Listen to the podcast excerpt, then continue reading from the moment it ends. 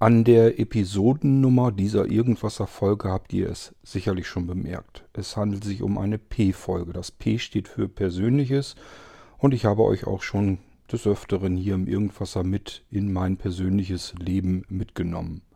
Mal durchstreifen wir meine Kindheit, mal geht es darum, wie ich vom Sehenden zum Sehbehinderten werde und vom Sehbehinderten zum Blinden. Und ein anderes Mal gehen wir durch meinen beruflichen Weg, den ich hinter mich gebracht habe. Ja, das sind alles größtenteils sehr persönliche Episoden von mir. Es geht eben um mich und um mein Leben. Und es gibt auch einen anderen Grund, warum ich diese P-Folgen ganz gerne im Irgendwasser aufzeichne. Der eine Grund ist, dass ihr euch das durchaus gerne anhört. Ich bekomme jedenfalls immer wieder Rückmeldungen darüber, dass ihr euch die Folgen hier ganz gerne anhört. Das so ein bisschen mit eurem Leben vergleicht. Ähm, das ist ja auch völlig alles in Ordnung und so gewollt. Und der andere Grund ist üblicherweise, dass ich das so ein bisschen wie ein sehr lückenhaftes persönliches Tagebuch für mich nehme. Das heißt, ich versuche mir hier im Irgendwasser meine eigenen Erinnerungen festzuhalten, weil ich davon ausgehen muss, dass ich irgendwann in einer Zukunft, egal ob sie jetzt nahe ist oder entfernter, ähm, die Erinnerungen immer weiter verblassen, denn das ist ein Zustand, den ich schon seit vielen Jahren bemerke. Je fortgeschrittener ich in meinem Leben vorankomme, desto mehr verblassen die Erinnerungen an frühere Zeiten. Und ich versuche mir das einfach so ein bisschen festzuhalten hier, damit ich mir später dann solche Episoden anhören kann und mich wieder an bestimmte Dinge zurückerinnern kann. Es gibt schöne Zeiten, an die man sich erinnern kann, und es gibt nicht so schöne Zeiten. Viele Menschen wollen sich daran nicht so gerne zurückerinnern. Ich schon. Ich bin da ein bisschen anders gestrickt. Somit kommen auch die Sachen, die nicht so schön sind und nicht erfreulich sind, durchaus hier in die P-Folgen, in den Irgendwasser. Eine solche Folge liegt jetzt vor mir und ehrlich gesagt tue ich mich sehr, sehr schwer mit dieser Episode hier, die ihr gerade hört. Warum das so ist, das erzähle ich euch aber am besten nach dem Intro. Jetzt an dieser Stelle hier vor dem Intro möchte ich euch sagen, dass wenn es euch nicht so besonders gut geht, ihr seid nicht gut drauf, ihr seid psychisch nicht ganz stabil, dann würde ich euch dazu raten, diese Episode hier auszulassen. Vielleicht kann man sie dann ein anderes Mal anhören. Ich würde es aber dann nicht jetzt tun. Denn es geht hier darum, wichtige Angehörige zu verlieren. Es geht um das Sterben, es geht um Sterbehilfe. Und wenn ihr damit im Moment nicht so gut umgehen könnt, lasst die Episode lieber aus und belastet euch nicht zusätzlich damit. Nicht, dass ich euch mit dieser Episode hier irgendwelche alten Wunden aufreiße oder irgendwelche Erinnerungen in den Kopf zurück befördere, die dort im Moment am besten gar nicht hingehören. Lasst dann diesen Irgendwasser aus, schnappt euch einen anderen Podcast, wartet auf die nächste Episode, hört diese Episode hier vielleicht ein anderes Mal. Worum es geht und warum ich mich mit dieser Episode nun so schwer tue, wie gesagt, nach dem Intro. Musik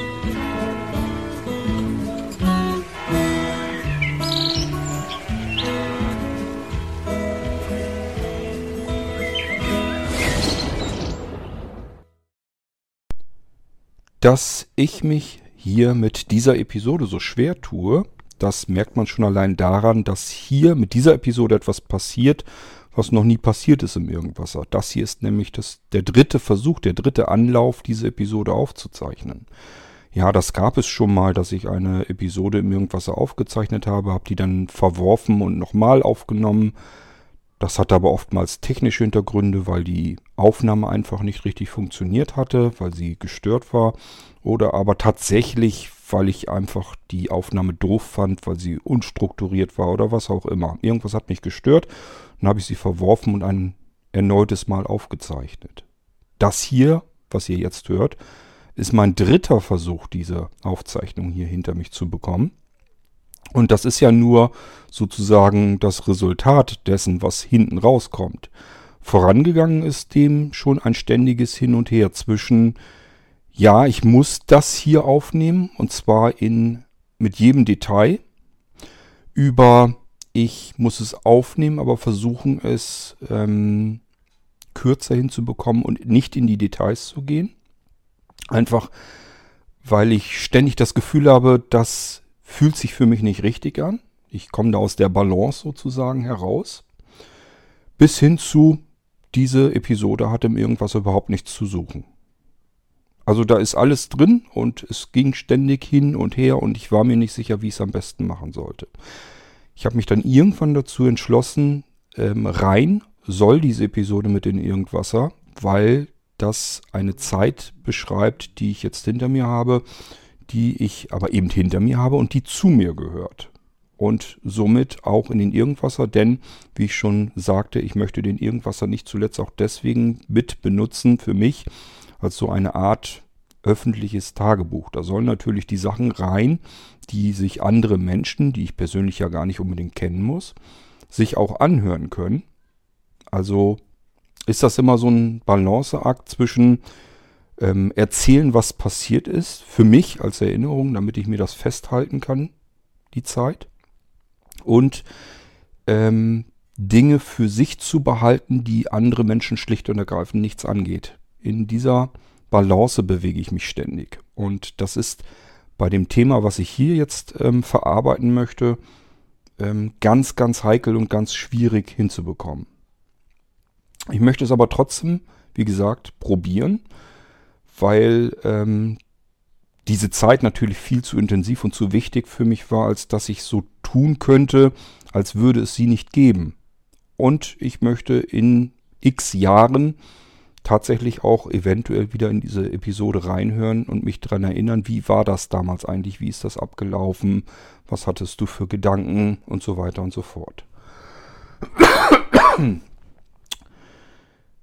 Gut, also ich wollte euch bloß mal eben erklären, das ist nicht so einfach, was ich hier vorhabe, diese Episode aufzuzeichnen und äh, das macht sich an vielen Stellen bemerkbar. Ich möchte es aber trotzdem versuchen. Ich habe euch vor dem Intro schon erklärt, dass es in dieser Episode hier darum gehen soll, wenn man Menschen verliert, wenn Löcher und Lücken in einem Leben entstehen, die diese Menschen, diese Angehörigen nun mal hinterlassen mit ihrem Tod. Es geht um das Sterben, es geht sogar um Sterbehilfe, das nochmal eine andere Geschichte nochmal ist, es nochmal was Besonderes, denke ich, ähm, was einerseits besonders schmerzlich sein kann und andererseits einem ganz viel bringen kann.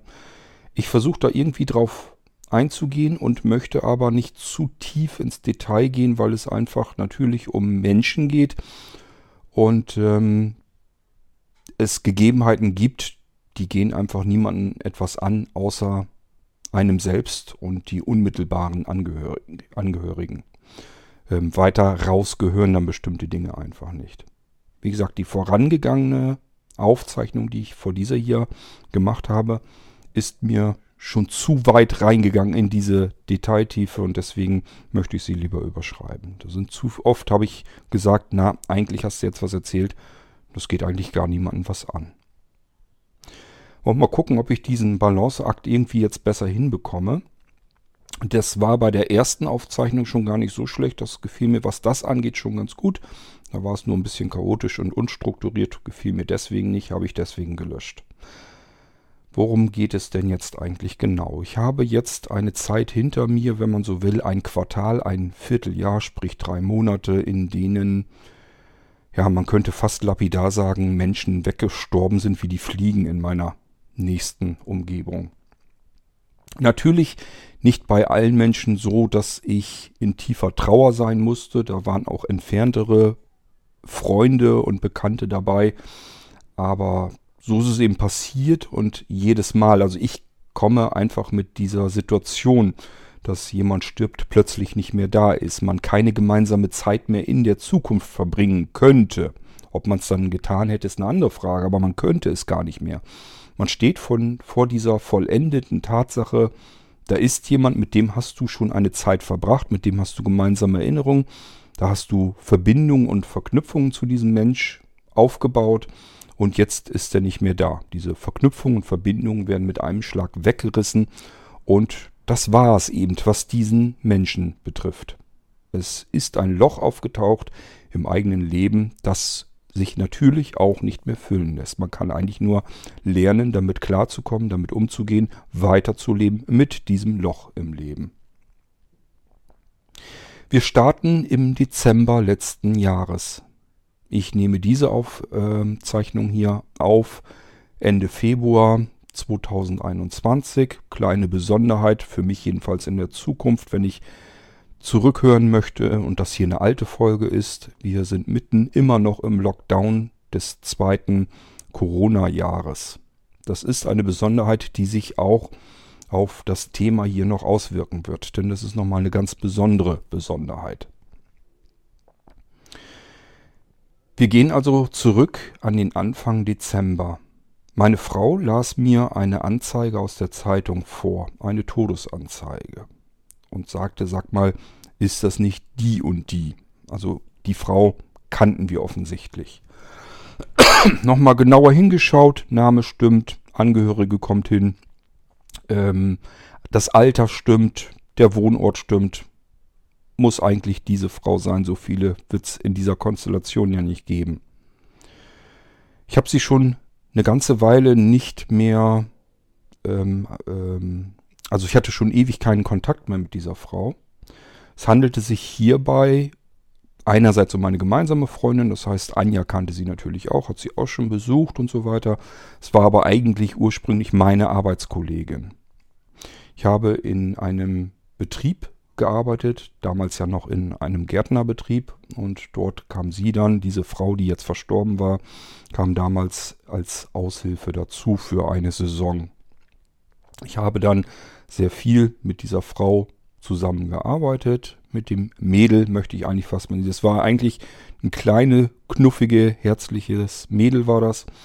Ähm, ich würde sie so beschreiben, immer freundlich, ähm, immer so ein bisschen lächelnd und immer so ein bisschen chaotisch. Damit habe ich sie, glaube ich, ganz gut getroffen.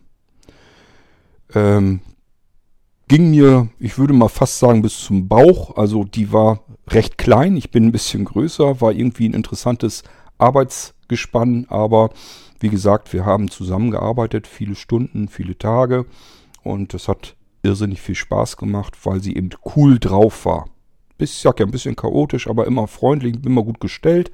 Und es macht einfach natürlich viel Spaß, wenn man solch eine Arbeitskollegin hat und mit der man dann zusammen den ganzen Tag über arbeitet. Das ging auch so weit, dass wir uns privat dann ähm, nach Feierabend auch getroffen haben, haben uns mal zum Essen gehen irgendwo getroffen. Äh, das ging sogar so weit, ähm, das würde sicherlich vielleicht auch nicht jeder machen. Mir war das damals aber egal. Da bin ich ja noch Auto gefahren und äh, meine eben diese Arbeitskollegin, bei ihr ging das Auto kaputt und sie war da am Gange, was mache ich denn jetzt bloß, wie komme ich denn zur Arbeit? Und ich habe gesagt, weißt du was, du nimmst mein Auto und holst mich dann morgens eben als Gegenleistung sozusagen ab und nimmst mich abends dann wieder mit nach Hause, fährst den Rest dann zu dir nach Hause mit meinem Auto. Ich denke mal, also man hat hier auf dem Lande so den Spruch, seine Frau eine Pistole und sein Auto verleiht man nicht. Aber mir war das eigentlich im Prinzip damals egal. Übrigens, wenn ich heute noch Auto fahren würde und hätte ein Auto, mir wäre es heute noch mehr egaler als früher. Früher hatte ich noch so eine kleine Beziehung zu meinem Auto. Da habe ich noch gedacht, mein schönes, gutes, liebes Auto, das hat mich immer treu begleitet. Heute sehe ich in einem Auto wirklich nur noch ein absolutes Gebrauchs, einen absoluten Gebrauchsgegenstand. Da hätte ich überhaupt keine Probleme mit denen irgendwie zu verleihen. Gut, das ging dann so zwei Wochen. Sie hat mich dann wirklich morgens abgeholt, abends wieder mitgenommen.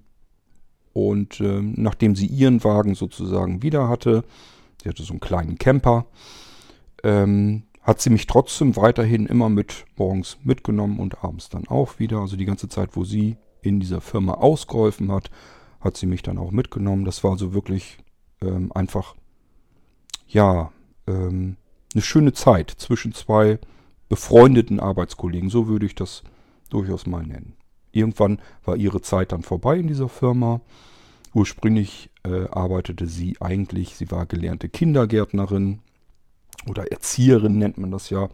Zu damaligen Zeiten waren das noch Kindergärtner. Ähm, und irgendwann habe ja ich auch meine Zeit dann in dieser Firma hinter mich gebracht. Es kam dann eine andere Zeit, wo wir gemeinsame Freundin hatten. Also das heißt, wir hatten eine sehr gute Freundin und sie wiederum, diese besagte Arbeitskollegin, war dann auch Freundin dieser Freundin. So hat man sich plötzlich wieder gefunden. Also man hatte sich ein Stückchen aus den Augen verloren, hat sich plötzlich wiedergefunden bei eben dieser gemeinsamen Freundin. Und ganz klar, da haben wir dann auch wieder zusammengesessen und rumgefeixt und wir hatten auch so, so, so bestimmte Gesten und, und Blödsinn haben wir einfach gemacht. Und das haben wir dann natürlich auch wieder gemacht, weil wir uns sofort daran erinnert haben, was wir eigentlich für einen Unfug auf der Arbeit gemacht haben und äh, hatten immer viel zu lachen. Das ging dann auch so weit. Das war allerdings erst, dass ich mir da hinterher Gedanken drüber gemacht habe. Bis zum Polterabend der gemeinsamen Freundin. Da habe ich beim DJ sozusagen in der Ecke gestanden, mich mit dem unterhalten. Das liegt einfach und schlicht und ergreifend daran, weil der bei mir mit im Haus wohnte zu der Zeit. Ähm, das war also nichts anderes als ein Nachbar. Und dementsprechend ähm, habe ich mich mit dem dann unterhalten und dann kam sie aber auch zu uns sozusagen in die Ecke, stellte sich neben mich und wir haben uns natürlich dann auch wieder immer wieder etwas erzählt. Zwischendurch ist sie mal losgetigert, hat uns was zu trinken geholt, aber sie war im Prinzip die meiste Zeit des Abends bei mir quasi an meiner Seite. Ähm, und ist mir da auch nicht von weggewichen, was mir einfach so ein bisschen sagt, nicht nur ich mochte sie, sondern sie mochte mich offensichtlich auch. Ja, und dieser Mensch war nun gestorben Anfang Dezember. Wir haben uns natürlich danach dann wieder aus den Augen verloren. Also sowohl die gemeinsame Freundin, wodurch dann eben auch sie dann verloren ging sozusagen, aus meinem Freundes- und Bekanntenkreis. Und ähm, ich weiß nicht, ich denke mal, das ist ähm, 15 Jahre her oder so, dass ich sie das letzte Mal vielleicht gesehen habe. Vielleicht ist es auch ein bisschen weniger, aber ähm, ja, ganz deutlich weniger wird es nicht sein. Also es ist auf jeden Fall über ein Jahrzehnt her, dass ich sie das letzte Mal gesehen habe. Sollte man ja eigentlich denken, hast du doch eh jetzt schon über ein Jahrzehnt nicht mehr gesehen. Das dürfte einem ja eigentlich dann gar nichts mehr ausmachen. Dass es einem, also dass es mir nichts ausmacht, kann ich so nicht sagen. Interessanterweise der erste Gedanke, der mir durch den Kopf schoss, als mir klar war, das ist sie, war dann, ach, wie schade, ich hätte mich so gerne mit ihr nochmal getroffen, mich mit ihr unterhalten vielleicht sogar diese Freundschaft wieder ein bisschen aufgewärmt. Ja, und das ging jetzt plötzlich nicht mehr. Das ist mir schon des Öfteren passiert, dass Menschen um mich herum sterben, wo ich dann schon eine Weile lang eigentlich gar keinen Kontakt mehr dazu hatte und ich mir sage, Mann, wie ist das schade. Ich hätte jetzt eigentlich, eigentlich waren das tolle Zeiten, eigentlich waren das schöne gemeinsame Zeiten und man hätte ja eigentlich sich mal wieder treffen können, ein bisschen quatschen können und ähm, vielleicht auch öfter mal wieder Zeit zusammen verbringen können. Und das geht dann plötzlich nicht mehr. Bei mir ist das so, wenn solche Menschen um mich herum wegsterben, dann ist das immer so, ich bin dann zwar ein bisschen traurig, aber ich würde da jetzt noch nicht von Trauern sprechen. Dafür sind diese Verknüpfung, die Verbindung zu diesem Menschen nicht frisch genug und nicht ähm, stabil genug, ich weiß gar nicht, wie man es sonst anders nennen sollte. Aber man ist so, so hat so eine Grundtraurigkeit und was bei mir immer dann, was ich bei mir immer bemerke, was dann der Fall ist, ich bin dann immer so ein, zwei, vielleicht sogar drei Tage bisschen unkonzentrierter, weil ich immer wieder mit den Gedanken dann bei diesem Menschen bin, bei den ähm, gemeinsamen Erinnerungen, bei den gemeinsamen Erlebnissen und äh, was man vielleicht noch hätte zusammen machen können. Also die Gedanken drehen sich dann immer um diesen verstorbenen Menschen. Das ist bei mir immer so ein, zwei, drei Tage und dann wird das auch wieder besser und man sagt sich, okay, es ist halt so. Die Menschen sterben, irgendwann bin ich auch an der Reihe und ähm, da kann man sich jetzt nicht jedes Mal fallen lassen und ähm, in tiefster Trauer sein. Das ist bei mir auch nicht, aber man beschäftigt sich gedanklich eben damit. Bei mir ist das jedenfalls so. Ich habe manchmal den Eindruck, als wenn andere Menschen das so irgendwie locker wegschütteln können. Glaube ich aber gar nicht, dass das wirklich so ist, sondern wahrscheinlich ist es eher so, so ein Eindruck. Ich glaube nicht, dass man mir dann anmerkt unbedingt, dass ich damit ein, zwei, drei Tage beschäftigt bin. Das glaube ich jedenfalls auch nicht. Also den Eindruck könnten andere bei mir dann genauso haben. Es ist aber nicht so und deswegen gehe ich davon aus, dass meine Beobachtungen anderen Menschen gegenüber auch nicht richtig sind. Ja, dann ging der Dezember ein Stückchen weiter und unmittelbar vor den Feiertagen, das habe ich euch hier im Irgendwas schon erzählt, ähm, sagte meine Mutter mir, die haben wir vor Weihnachten telefoniert, weil man konnte sich ja zu den Weihnachten, äh, zu den Weihnachtsfeiertagen dann auch nicht mehr sehen. War ja der absolut harte Lockdown und den habe ich auch eingehalten. Das wäre mir viel zu gefährlich, da äh, meine Mutter irgendwie zu besuchen. Deswegen äh, habe ich das alles abgeblasen, habe gesagt, ich möchte das nicht. Es ist Lockdown, ich halte mich dran, ich will das mit unterstützen, sonst hat das nämlich alles keinen Zweck, was wir hier machen. Und es ist mir auch zu gefährlich. Eventuell könnte man tatsächlich andere Menschen mit anstecken, gerade bei den Älteren. Da bin ich dann nicht so risikobereit äh, wie vielleicht manch anderer. Äh, meine Mutter erzählte mir am Telefon im Altenheim, dass meine Mutti jede Woche äh, hinge Gang oder mit dem Fahrrad hingefahren. Ich erzähle euch gleich warum. Oder ihr könnt es euch dann auch schon denken. In diesem Altenheim äh, wäre der Coronavirus festgestellt worden. Und ich dachte noch so, naja, muss ja nicht jetzt irgendwas heißen. Hoffentlich passiert nichts. Das ist so der Gedanke, den man dann hat. Denn in diesem Altenheim wohnte eine ältere Dame. Und das ist nichts äh, anderes als, ne, ich könnte in Bezug zu mir, könnte ich sagen, ist sowas wie meine Schwiegeroma. Das heißt, das ist die Mutter des zweiten Ehemanns meiner Mutter. Meine Mutter hat diese Frau jede Woche besucht. Ja, meistens freitags ist sie hingefahren, mit dem Fahrrad oder mit dem Auto, hat sie besucht, hat irgendwelche Schnökereien mitgenommen, irgendwie einen Apfel oder Weintrauben oder irgendwas an Obst ähm, und hat sich darum gekümmert, dass auf der Fensterbank immer frische Blumen standen, und äh, die beiden hatten einfach über mehrere Jahre hinweg eine intensive und sehr schöne Zeit. Die haben sich sehr gut verstanden. Und nun gab es dann zwischen den Feiertagen, das heißt nach den Weihnachtsfeiertagen vor Silvester, gab es dann einen Anruf mit meiner Mutter und sie sagte mir, ja, sie ist jetzt gestorben durch den Coronavirus, diverse, diverse andere in dem Altenheim eben auch. Das ist also so eine typische Meldung, wie man sie in den Medien verfolgen konnte, dass irgendwelche Altenheime, dass da der Coronavirus einmal Reihe rund gegangen ist und hat da mal eben die Bewohner, teilweise auch die Mitarbeiter, ein bisschen ausgedünnt, wenn man das sarkastisch sagen wollte. Das war jetzt natürlich so, ich hatte mit meiner Schwiegeroma, wenn man das wie gesagt, so sagen will, ähm, nicht so viel Kontakt. Natürlich hat man sich auf Familienfeiern und so weiter dann auch äh, gesehen, getroffen und hat sich kurz auch ein bisschen unterhalten.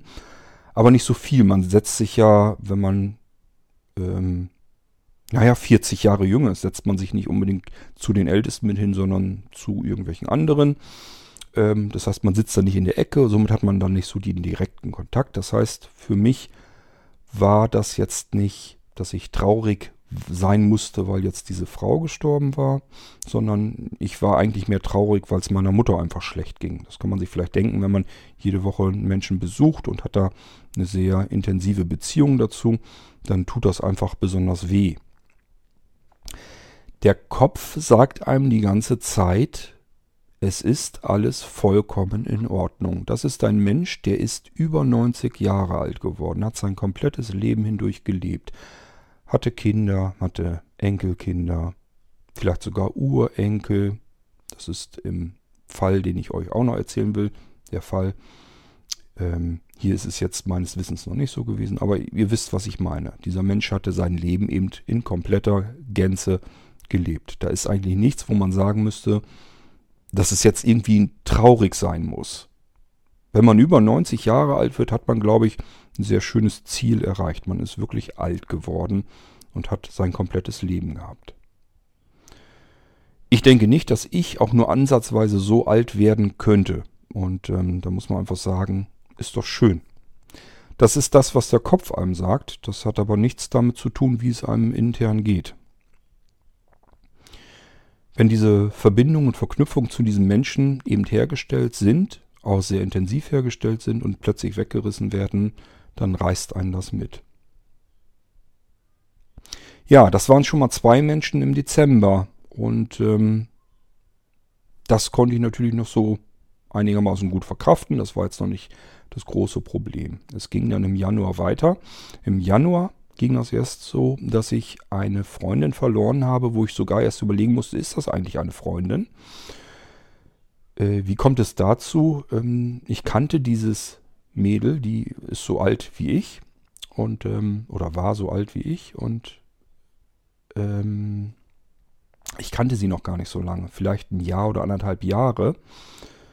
Äh, und war ihr noch nie persönlich begegnet. Das heißt, wir haben immer nur per Sprachnachrichten ständig miteinander gesprochen. Allerdings das teilweise intensiv und ähm, über den ganzen Zeitraum immer wieder. Also alle paar Tage haben wir uns irgendwann doch wieder getroffen und sozusagen ähm, uns äh, unterhalten. Diese Frau hatte sich plötzlich so ein, zwei, drei Tage nicht mehr gemeldet, ist aber auch für mich nicht auffällig gewesen, weil das war zwischendurch auch so, dass man sich einfach ein paar Tage nicht gehört hat. Und plötzlich hatte ich eine Mobilfunknummer bei mir in WhatsApp, die ich gar nicht kannte. Und da meldete sich jemand, ein Mann, der sagte, dass diese gemeinsame Freundin sozusagen in der Nacht verstorben war. Also schon vor ein paar Tagen. Sie ist im Schlaf sozusagen gestorben, friedlich eingeschlafen. Ähm, ja, diese Frau hatte einfach rein gesundheitlich ähm, eine derartige Tortur äh, hinter sich gehabt. Es hat einen jetzt nicht wirklich gravierend verwundert, aber es hätte jetzt trotzdem noch längst nicht sein müssen. Sein müssen. Ähm, sie hat eigentlich äh, die letzten Monate und Jahre ihres Lebens war sie die ganze Zeit über am Kämpfen um, um ihr Leben und hat das eigentlich soweit immer ganz gut hinbekommen, ganz gut im Griff gehabt, aber ähm, es, sie hat es dann eben doch nicht geschafft. Und dieser Mann sagte, er wollte mich kontaktieren, mir das mitteilen, weil ähm, ja, er hatte gerade sozusagen mit ihr ein bisschen gemeinsame Zukunft geplant. Die beiden hatten sich wohl auch erst so kennengelernt und da wäre sonst auch wohl mehr entstanden. Und er sagte, in Gesprächen mit ihr äh, war viel mein Name immer wieder und dass sie mich eben als Freund bezeichnet hatte. Da war ich kurz am Überlegen, hätte ich das jetzt auch getan? Ist das, würde ich sagen, ist eine Freundin. Normalerweise brauche ich immer so einen ganz persönlichen Bezug. Also ich muss schon jemanden irgendwie mal gegenüber gestanden oder gesessen haben, mich sozusagen von Angesicht zu Angesicht unterhalten haben. Einfach, weil man wenn man körperlich äh, nah beieinander ist, noch mal ein bisschen mehr Information mitbekommt, ob das, ob die Chemie stimmt, ob dieser Mensch einem wirklich so sympathisch ist, dass man sagt, ja, das würde ich auch als Freund bezeichnen. Ähm, das ist hier aber ja nicht passiert. Wir haben uns nur per Sprachnachrichten unterhalten. Dann habe ich aber darüber nachgedacht, über was haben wir alles gesprochen. Das waren alles Dinge, die würde man so irgendeiner losen Bekanntschaft eigentlich nicht sagen. Das sind waren Dinge, die man einem Freund erzählt. Und insofern würde ich tatsächlich sagen, ja, das stimmt. Wir waren befreundet. Auch hier wieder, so ähnlich wie mit meiner Arbeitskollegin, es beschäftigt einen ein, zwei, drei Tage. Man ist ein bisschen traurig. Der Gedankengang geht da immer wieder drum herum. Und auch hier hatte ich gedacht, schade. Ähm, es wäre schön gewesen, wenn wir uns noch ein bisschen wenn wir mehr Zeit miteinander gehabt hätten, uns noch länger äh, kennenlernen können, noch länger unterhalten können. Vielleicht hätte man sich sogar irgendwann irgendwo mal getroffen, denn mittlerweile war sie gar nicht mehr so weit von meinem Wohnort äh, aus entfernt ähm, umgezogen. Also möglich wäre es vielleicht sogar gewesen. Ja, und das alles fällt halt dann jetzt flach. Aber auch hier würde ich jetzt nicht von Trauer sprechen, sondern einfach so eine Grundtraurigkeit und Gedankenschleife, die damit einhergeht. Es geht weiter, ein bisschen weiter im Januar. Und dann bekamen wir die Nachricht, dass Anjas Onkel gestorben sei. Auch er war in einem Altenheim untergebracht, mittlerweile dement. Und trotzdem ähm, auch wenn der Mensch natürlich entsprechend auch sein Alter hatte und eigentlich alles in Ordnung soweit ist. Vielleicht ja sogar besser. Ich weiß nicht, wie man sich selbst fühlt, wenn man dement ist. Ich könnte mir vorstellen, dass das sehr stressig, sehr anstrengend ist für einen, wenn man plötzlich um sich herum Menschen hat, die man alle gar nicht mehr kennt und dann wieder so Lichtblicke hat, wo man dann bestimmte Dinge wieder kennt und dann plötzlich wieder nicht mehr.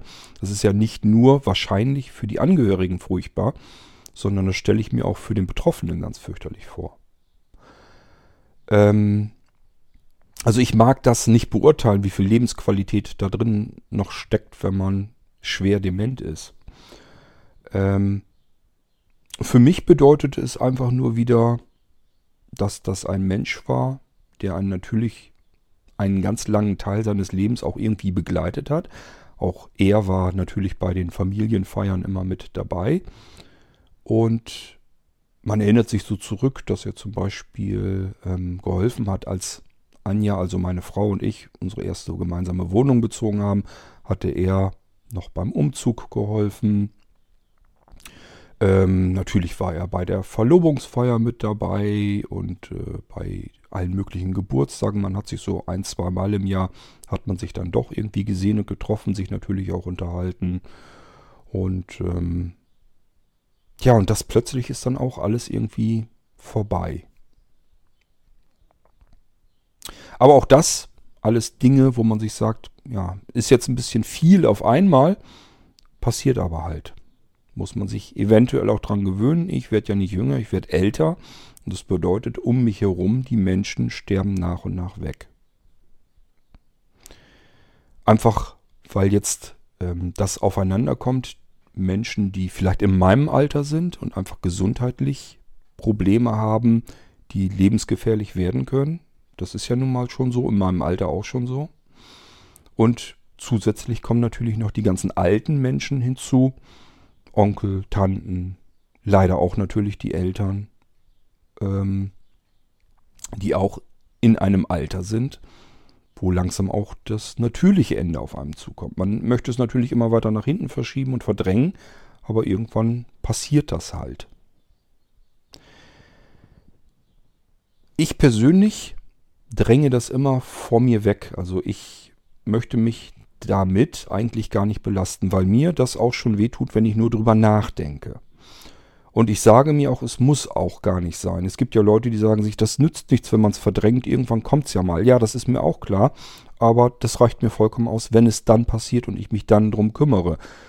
Dass eine, Schmidt, äh, eine Schnittverletzung an einem Arm sehr wehtun kann, das muss ich nicht vorher aus, erst ausprobieren, indem ich mich in den Arm hineinsteche oder einritze.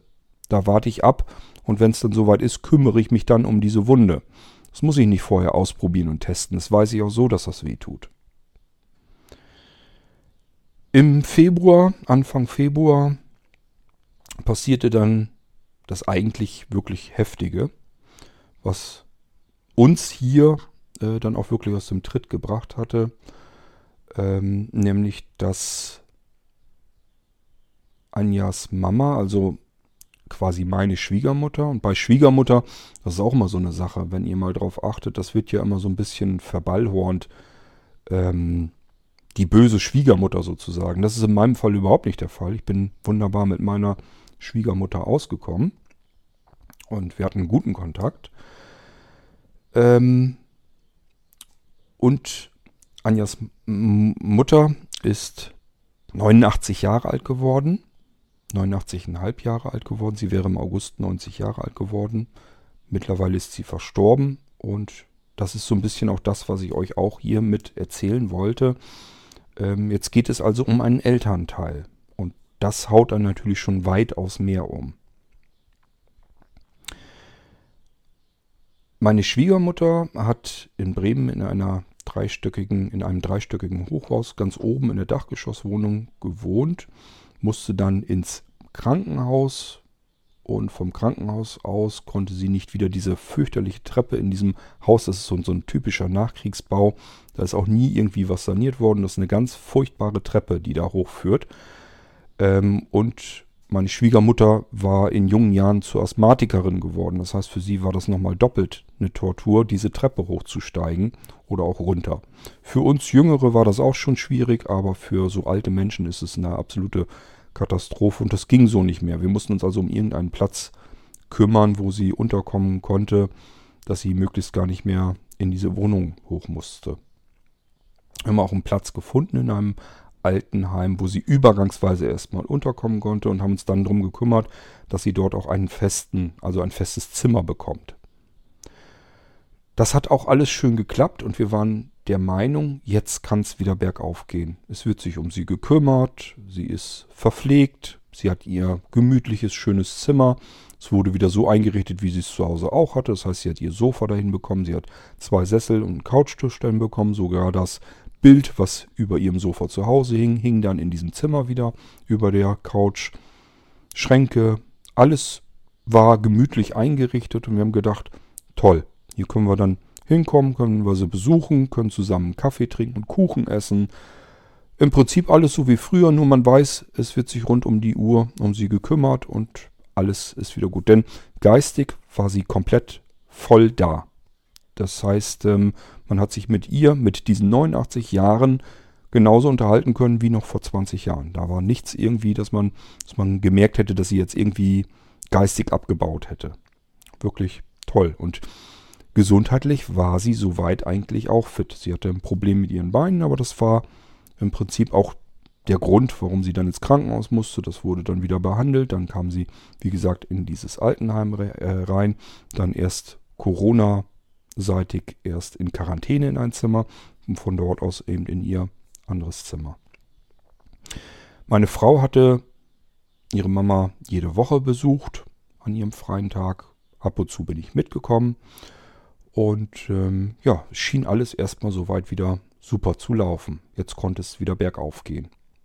Wir mussten uns natürlich noch darum kümmern, dass die Wohnung aufgelöst würde, aber das kriegen wir dann auch noch alles hin.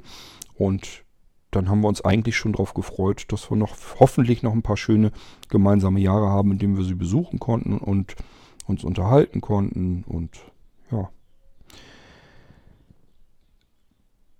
An einem Dienstag hatte Anja sie dann auch wieder besucht, kam dann hier wieder zurück nach Hause und sagte zu mir, oh, meine Mutti hat mir gar nicht gefallen, der geht's nicht so gut, die hat sich irgendwas eingefangen, irgendwie ein Grippevirus.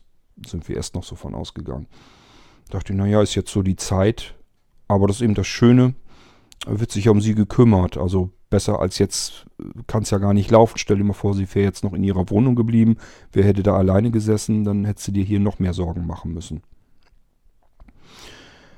Am Mittwoch kam dann der Arzt dort in das Altenheim und hat dann, ähm, also es ist wohl ganz normal, dass der Arzt da regelmäßig schaut, sich die alten Leute dann anschaut und hat dann gesagt, oh, ganz schnell in, ähm, in die Notaufnahme, also wieder ins Krankenhaus zurück, eben aufgrund ihres Beines.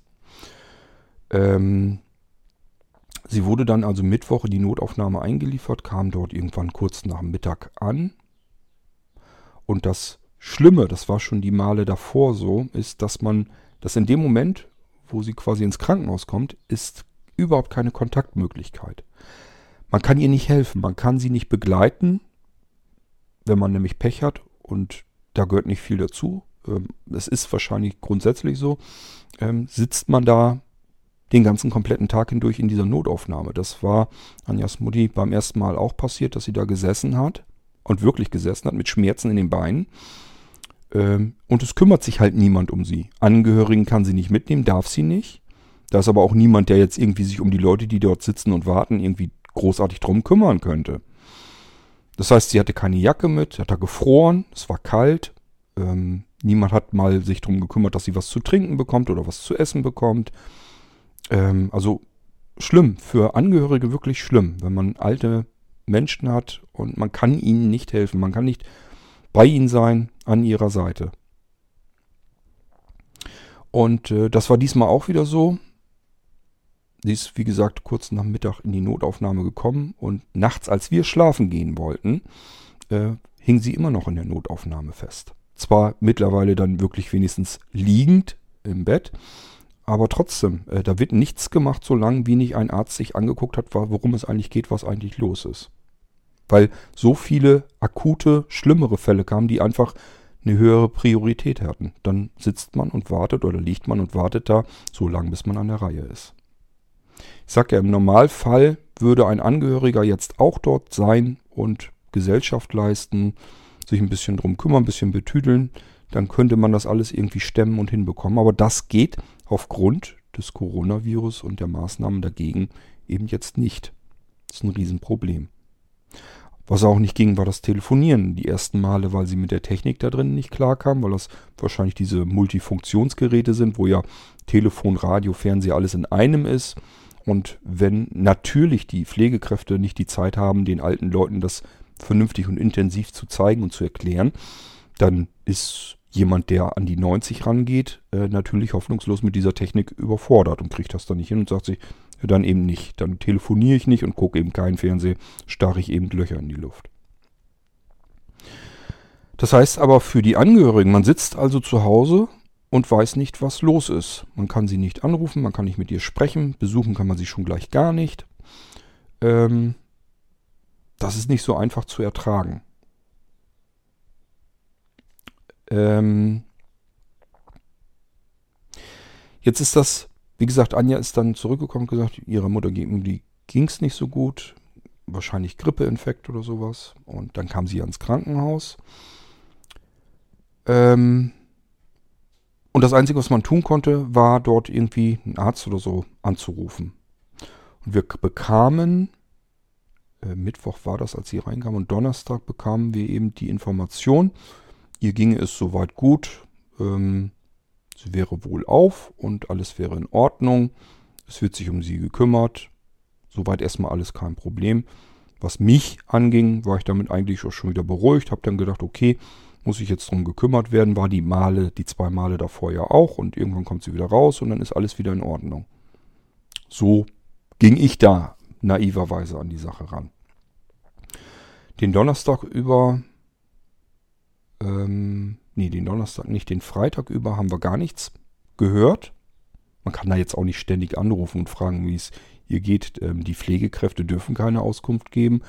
Die Ärzte äh, haben dafür keine Zeit, jetzt ständig irgendwie irgendwelchen Angehörigen am Telefon mitzuteilen, wie es, wie es den äh, Kranken dort geht. Das geht natürlich auch nicht. Also Freitag haben wir halt nichts mitbekommen und mussten davon ausgehen. Donnerstag wurde uns ja gesagt, es ist alles in Ordnung wird wohl Freitag hoffentlich dann auch alles in Ordnung sein. Und Samstag kam dann in der Mittagszeit ein Anruf hm, von ähm, Anjas Bruder, von der Familie ausgehend. Die haben dann mit dem Arzt wohl wieder gesprochen. Das, das Besuchsverbot, man darf seine Angehörigen da natürlich nicht besuchen, ist ganz klar, Corona. Das äh, Besuchsverbot wäre aufgehoben und wir sollten doch vielleicht besser herkommen. Äh, es sieht nicht gut aus. Es sieht so aus, als, sie im, als wenn sie im Sterben liegen würde. Das ist natürlich erstmal ein Hammer, der einen erschlägt. Da will man eigentlich nur hinfahren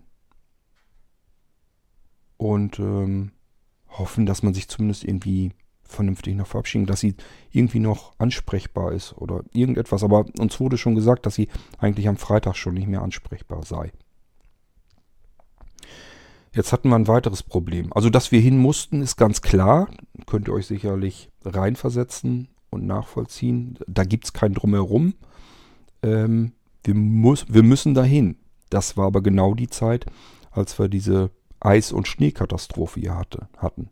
Da wurde schon gemutmaßt, dass wir auf 1978 Version 2 zugehen würden. 1978 war ein Jahr, wo es eine Schneekatastrophe in Deutschland gab. Und ähm, die Wetterpropheten hatten gesagt, das kommt jetzt auch auf uns zu. Ähm, und das war auch fleißig am Schneien. Die Straßen waren verschneit, Schneewehen, Eis drunter. Normalerweise würden wir hier mit dem Auto gar nicht rausfahren. Und vor allen Dingen in dem Zustand jetzt geht das natürlich überhaupt gar nicht. Ich konnte jetzt Anja nicht fahren lassen. Ich konnte nicht fahren. Anja wollte ich nicht fahren lassen, weil die natürlich mit dem Kopf jetzt ganz woanders war. Das wäre viel zu gefährlich, da jetzt in den Straßenverkehr sich zu wühlen. Autobahn, Stadtverkehr, das geht alles überhaupt nicht. Also musste ich mir erst irgendwie überlegen, wen kannst du jetzt fragen, dass der mit uns dahin fährt. Zum Glück habe ich hier ja meinen Kumpel Andreas, den habe ich dann gefragt, sag mal, kannst du uns da eventuell hinfahren? Äh, das sieht nicht gut aus mit Anjas Mama und so weiter. Und der hat sofort gesagt, natürlich kein Problem, sag mir eine Uhrzeit, ich hole euch ab, wir fahren hin. Das war sogar kein Thema. Ähm, dann sind wir da also hingefahren und das war dann abends mittlerweile schon, wurde gerade dann so dunkel. Nee, gar nicht. Ähm, das war nachmittags. Es wurde bloß früher dunkel. Ähm, das war auf dem Nachmittag, also durch dieses Ganze mit dem Schneegestöber und so hindurch. Räumfahrzeuge auf der Autobahn waren unterwegs. Es war nicht so einfach. Wir haben es dann aber geschafft. Es war die ganze Zeit noch im Schneien. Ähm, ich will euch erstmal erzählen, wie das überhaupt so ablief, Corona-bedingt in diesem Krankenhaus. Wir haben dann also da uns einen Parkplatz gesucht, sind dann zu dem Gebäude, wo sozusagen der Empfang drinne war. Und natürlich kann man im Moment kein Krankenhaus betreten, einfach so. Das heißt, man steht dann draußen. Äh, ist allerdings alles verglast gewesen. Von drinnen konnte man also sehen, wenn draußen welche stehen. Und da war im Vorraum sozusagen Security drinne. Das waren auch wirklich Security-Leute, eine komplett andere Firma, hat mit dem Krankenhaus gar nichts zu tun, sind jetzt bloß während der Corona-Zeit dort eben sozusagen angestellt. Die sollen das Gebäude eben absichern, dass nur rein darf oder reinkommt, wer rein darf. Und auch nur rausgehen kann, wer ähm, eben da überhaupt hingehört. Man steht also draußen vor der Eingangstür, wartet ein bisschen und dann kommt von diesen Security-Leuten jemand raus. War so eine kleine, knuffige Frau und will dann natürlich wissen, wer man ist und was man möchte. Und dann haben wir ihr das erklärt und äh, dann hat sie uns reingeholt. Und dann musste Anja diverse Formulare ausfüllen, Adresse, was wir wollen und keine Ahnung, was da noch alles drin war. Ähm, und währenddessen wurde mir schon mal Fieber gemessen mit einem Ohrthermometer. Bei Anja dann auch.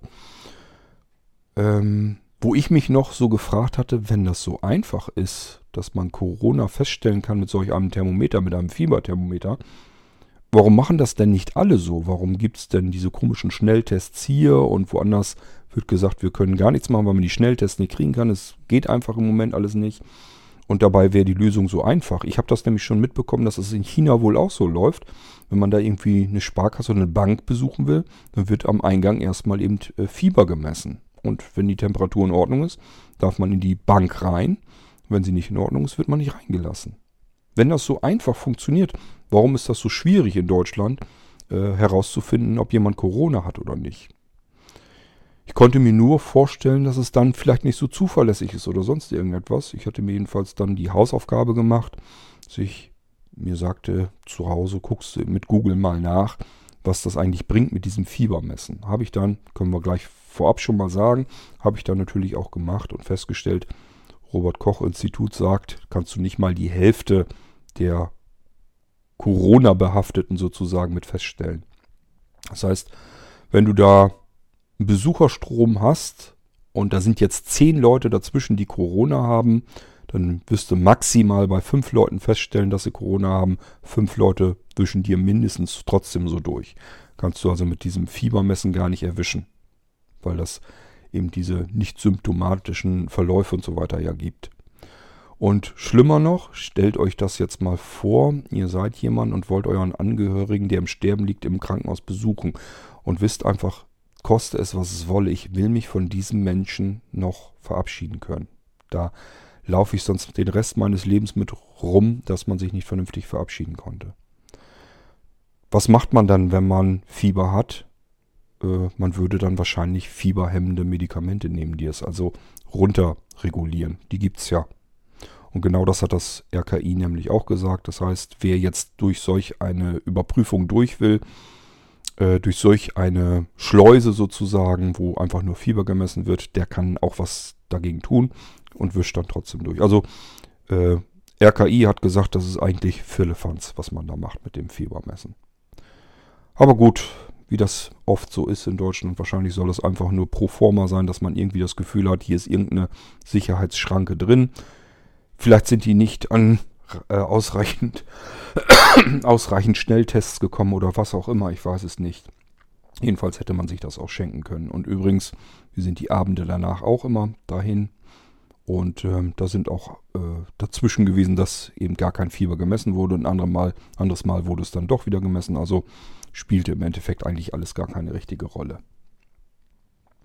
Die Frau von der Security ist dann mit uns zum Infostand, zum Infoschalter gegangen, also zum eigentlichen Krankenhausempfangsschalter. Da war dann eine Mitarbeiterin, die hat uns dann sozusagen in der Station angemeldet, denn ähm, meine Schwiegermutti lag in der Corona-Station, in einer Isolierstation, weil sie sich nämlich auch unter anderem den Krankenhauskeim eingefangen hatte. Wahrscheinlich gar nicht mal unbedingt in dem Krankenhaus, sondern höchstwahrscheinlich schon zuvor in dem Altenheim. Ähm, man wird also dort angemeldet, wo man hin will. Und dann muss man noch so einen langen Gang entlang gehen, durch Türen hindurch. Dann kann man wieder raus aus diesem Empfangsgebäude, über die Straße rüber. Es war am Schneien und äh, musste dann einen Drücker betätigen an der Tür des Nebengebäudes. Für mich sah das mehr so aus wie so ein Nebeneingang, Seiteneingang. Kann auch sein, dass das der Haupteingang sogar war. Ich weiß es nicht. Ähm, dann wird einem dort die Tür wieder mechanisch aufgemacht ähm, und man kann in dieses Gebäude rein. Was mir so eingefallen war, es sah alles extrem altbacken aus und dunkel. Das ist ein Eindruck, der sich, der hier so entstand und sich immer weiter so bewahrheitet hatte. Auf mich hat dieses Gebäude den Eindruck gemacht, als wenn es ein Gebäude gewesen ist. Ist also das Krankenhaus im Bremen ist ein riesengroßer Gebäudekomplex. Und das ist ein Gebäude, was meiner Meinung nach ähm, vielleicht sogar schon außer Dienst gestellt war. Was einfach so alt ist, dass es gar nicht mehr mit benutzt wurde. Jetzt aber reaktiviert wurde aufgrund der Corona-Pandemie. Das ist der Eindruck, den ich von diesem Gebäude hatte. Es waren auch nicht alle Etagen, meiner Meinung nach sogar nur die eine Etage besetzt, wo eben auch meine Schwiegermutti lag.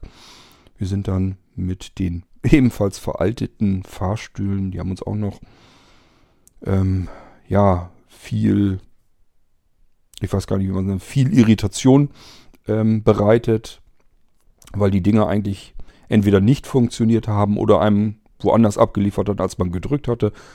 Wir sind zum Beispiel einen Abend, dass wir dann vom vierten Stock runter wollten ins Erdgeschoss, haben auch das E dann gedrückt, glaube ich, für Erdgeschoss oder die 1 oder irgendwie, ich weiß es nicht, jedenfalls, dass wir nach unten kamen. Äh, der Fahrstuhl fuhr dann aber mit uns nach oben, also eine Etage höher.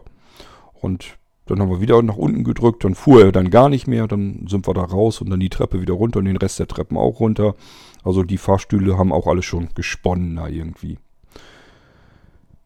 Man kommt dann jedenfalls in dieser Etage Nummer 4 an und steht dann wieder in einem Flurabschnitt und muss wieder warten, bis irgendjemand kommt und einen von dort aus abholt.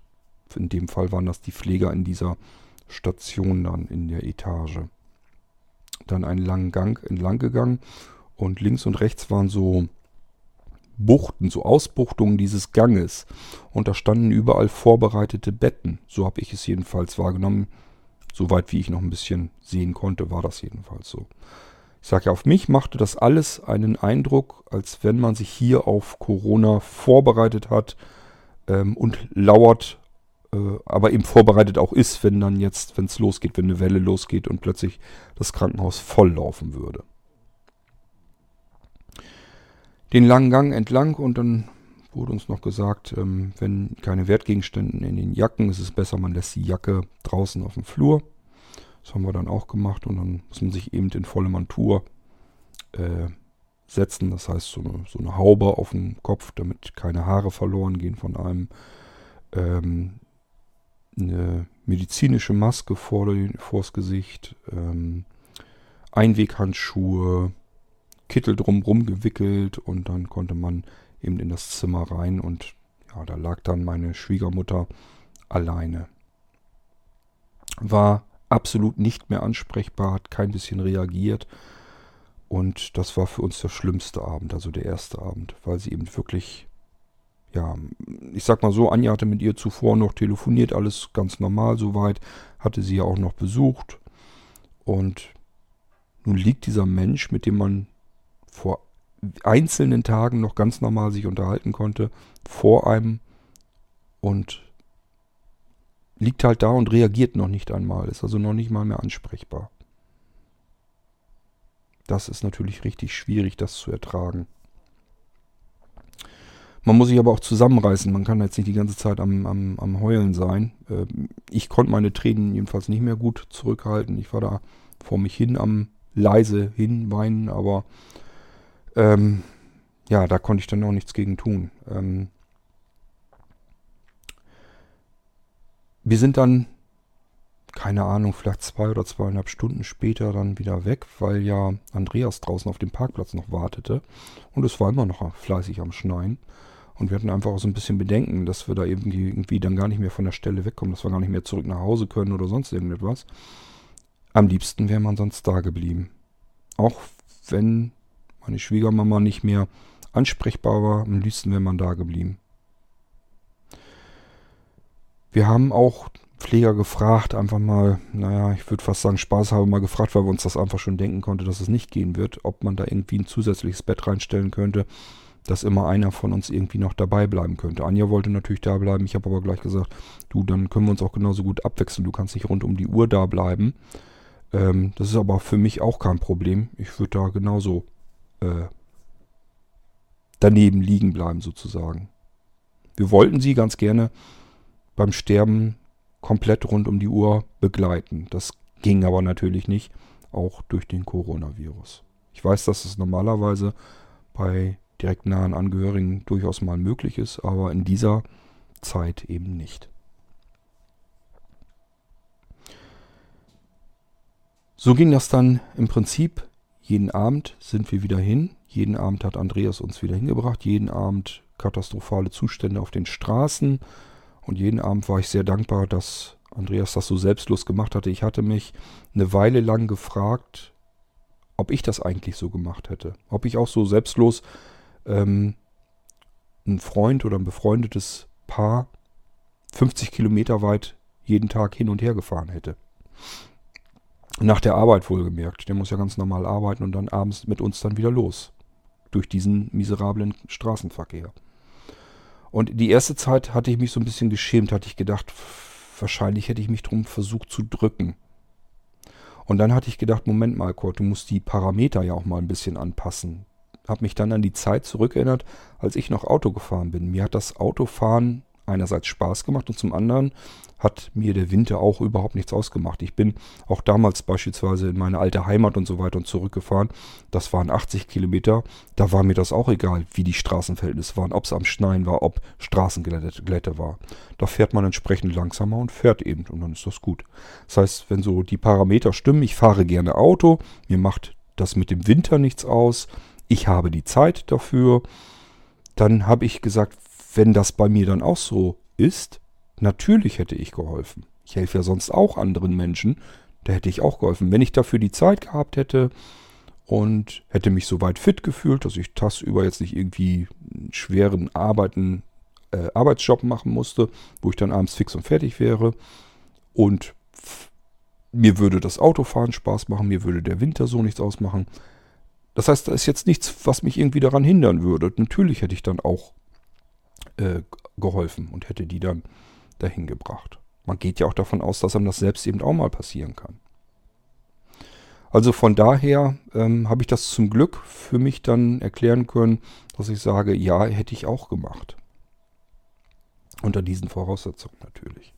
Trotzdem gehört da wirklich was zu. Man darf nicht vergessen, wir waren in der Corona-Station jeden Abend. Also man kann da natürlich auch sich selber ausmalen, wie leicht es ist, sich da vielleicht den Virus einzufangen. Man sitzt dann anschließend gemeinsam eine Stunde im Auto. Ja, schönen Dank. Gut, es hat alles funktioniert. Ist nichts Schlimmes passiert. Und so konnten wir dort jeden Tag hinfahren und unsere Mutti sozusagen besuchen im Krankenhaus. Am zweiten Abend, das war dann der beste Abend eigentlich, weil sie uns registriert hatte, uns erkannt hatte. Wir sind in das Zimmer reingekommen, haben gesagt, wir sind's. Und dann sagte sie, also es war mehr so ein Laut eigentlich, mehr so Ja.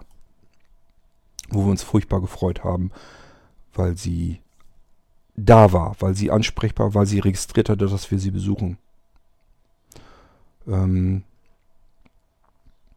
und das bringt einem dann wirklich was, wenn man wirklich das Gefühl hat, sie nimmt uns wahr jetzt kann man sich wirklich in Ruhe, friedlich voneinander noch verabschieden. Nochmal sagen, was zu sagen ist. Sie konnte das natürlich nicht. Also es ist jetzt nicht so, dass sie wirklich ansprechbar war, sondern mehr als dieses Ja ist dabei nicht herausgekommen. Ich hatte allerdings die ganze Zeit über das Gefühl, dass sie geistig immer noch komplett da war, nur der Körper hat nicht mehr mitgemacht. Ähm, hier vielleicht ein kleiner Vorteil wieder, dass ich nicht sehen konnte. Für mich sehen Menschen so aus, wie sie ungefähr vor 15 Jahren ausgesehen haben, als ich Menschen noch erkennen konnte.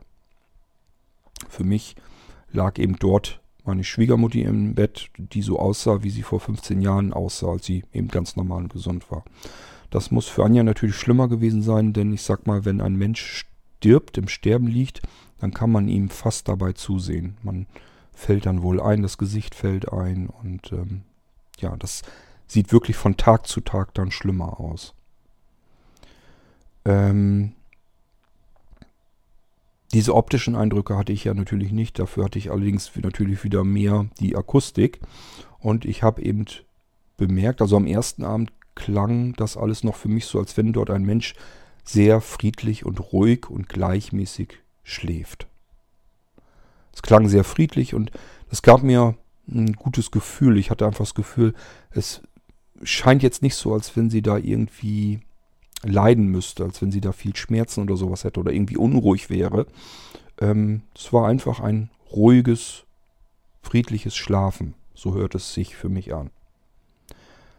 Den Tag darauf war das schon ein bisschen anders. Das war immer noch ein ruhiges, friedliches Ein- und Ausatmen, aber das Einatmen war vielleicht um die Hälfte reduziert gegenüber dem Vortag.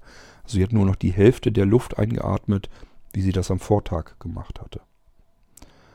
Am Tag danach, also am dritten Tag, war das Einatmen bereits so wenig, dass ich mich gefragt habe, wie kann ein Mensch überleben mit so wenig Luft, die man einatmet. Das war so wenig, ähm, ich würde einfach so lapidar sagen, Schnapsglas, Schnapsglas voll Luft, was sie da mit jedem Atemzug eingeatmet hatte. Ich habe wirklich dann so gedacht, damit kann man maximal vielleicht noch das Herz am Laufen halten und vielleicht das Gehirn. Es ist also kein Wunder, dass der Körper absolut keine Regung mehr zeigen konnte. Ähm ja, es war dann wieder der Mittwoch und wir haben uns so abgesprochen, dass Anjas Bruder sozusagen vormittags hinfährt. Wir fahren dann nachmittags hin oder abends, wenn Andreas eben von der Arbeit kam. So haben wir uns dann mal abgewechselt und uns auch so vereinbart, jeder, der dann da war, ruft eben durch, dass wir miteinander uns nochmal auf dem Laufenden halten, wie es ihr so geht. Und äh, den Mittwochvormittag rief dann eben Anjas Bruder an und sagte, ja, sieht halt schlecht aus, scheint so dem Ende entgegenzugehen. Aber das hatten wir die Tage davor ja auch schon so, dass wir das dachten. Wir hatten eigentlich schon so schlimm sich das anhört, aber wir hatten eigentlich schon ihr gewünscht und gehofft, dass sie irgendwann nachts einfach friedlich einschlafen könnte. Dass sie da jetzt nicht noch sich noch lange herumquälen müsste. Denn besser würde es ja nicht werden. Also sie würde da nicht wieder aufwachen und es nimmt wieder einen guten Verlauf, sondern das war einfach für uns klar, sie stirbt jetzt. Und warum soll sie sich da jetzt noch ewig lang mit herumquälen? Ähm, zwei, drei Stunden später nach diesem Anruf kam dann wieder ein Anruf und es wurde dann halt gesagt, ja, sie ist jetzt eingeschlafen, sie ist gestorben. Das war natürlich nochmal ein heftiger Schlag, auch wenn man damit rechnet und ihn erwartet, ihn sogar, wie gesagt, erhofft hat, ist das dann eben der endgültige Schlag, den man dann nochmal kriegt. Ja, das war sozusagen jetzt so ein bisschen die Sterbebegleitung. Ich habe ja gesagt, ähm, ich würde euch jetzt natürlich auch noch Details und so weiter erklären können, aber ich bin der Meinung, das gehört hier nicht rein. Deswegen will ich es ähm, bewusst weglassen. Jetzt geht es natürlich los mit dem, was alles an Funktionen von einem erwartet wird. Ein Mensch verstirbt, ein wichtiger Angehöriger, und nun muss man in dieser Phase, wo man eigentlich unter Schock steht und absolut trauert, muss man auch noch funktionieren, trotzdem auch noch. Ich hatte gehofft, dass wir ein paar Tage Zeit hätten. Ähm, aber Anja kannte das Spiel schon so ein bisschen. Ihr Papa lebt nämlich auch nicht mehr. Da ist nicht viel Zeit. Man muss im Prinzip schon fast am selben Tag oder am nächsten Tag sich um diese ganze Bestattung und das alles kümmern. Das heißt, wir haben uns dann einen Termin versucht zu besorgen beim Bestattungsunternehmen vor Ort, dort wo Anjas Mama über ihr ganzes Leben hindurch im Prinzip gelebt hat und dort auch beerdigt werden sollte. Das Bestattungsunternehmen meinte dann, ähm, dass sie halt relativ voll sind, dass schwierig ist mit Gesprächsterminen und so weiter. Ähm, wir könnten aber ja auch ein Bestattungsunternehmen bei uns vor Ort. Warum wir das so weit, weil wir 50 Kilometer entfernt sind. Für uns ist es doch vielleicht auch besser, wenn wir vor Ort das Bestattungsunternehmen beauftragen. Wir wussten gar nicht, dass das gehen würde.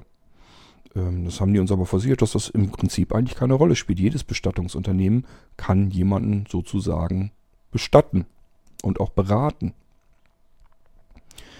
Somit haben wir dann hier vor Ort angerufen. Die haben gesagt, äh, prinzipiell geht das zwar, aber das macht man nicht. Das ist totaler Unsinn, weil ähm, der Kostenapparat einfach exorbitant hoch wäre, weil die natürlich auch wegen jedem Krempel 50 Kilometer hin und 50 Kilometer herfahren müssen. Und das muss natürlich auch alles bezahlt werden. Also die haben gesagt, sie würden ganz klar davon abraten.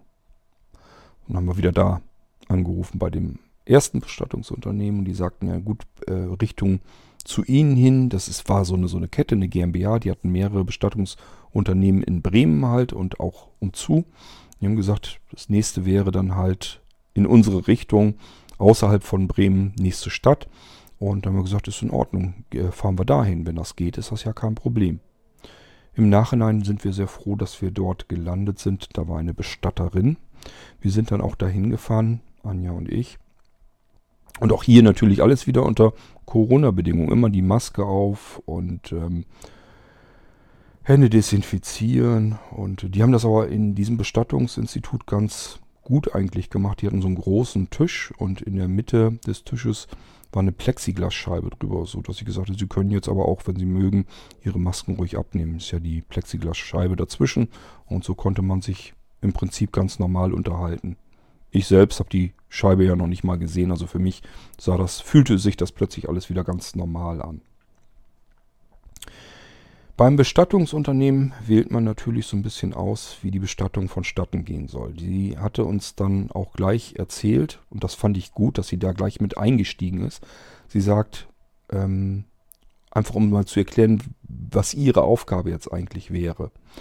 Ähm, sie sagte, sie sie kannte eben natürlich die Mutter von meiner Frau halt nicht und könnte jetzt nicht mit uns gemeinsam trauern.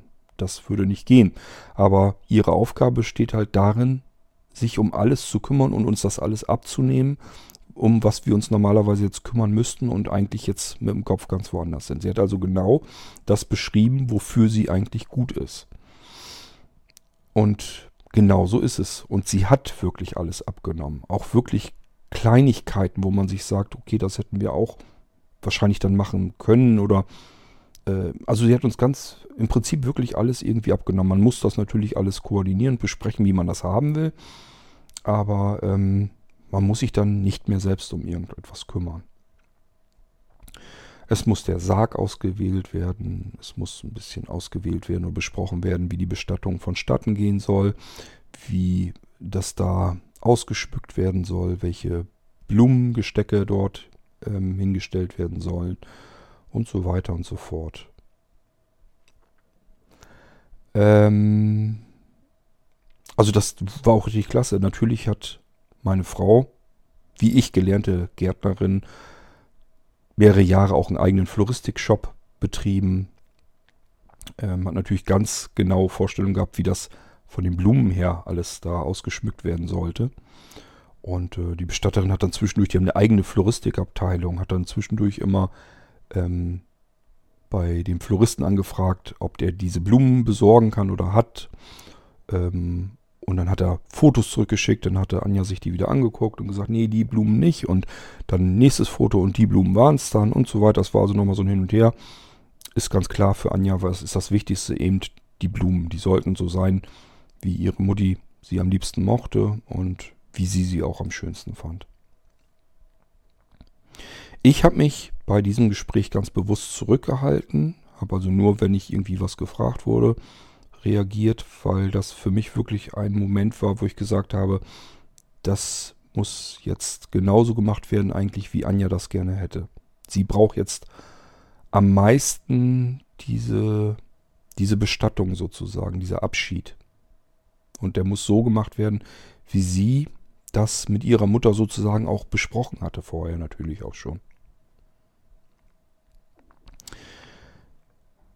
Was mir nicht nur da an der Stelle, sondern immer wieder aufgefallen ist, bei allen Menschen, die mit im Alltag und mit im beruflichen Alltag mit dem Tod zu tun haben, diese Menschen haben alle Zeit der Welt.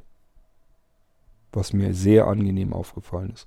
Auch bei diesem Beratungsgespräch, ich wusste, dass die Bestatter üblicherweise ähm, zwei Stunden für das Gespräch einplanen.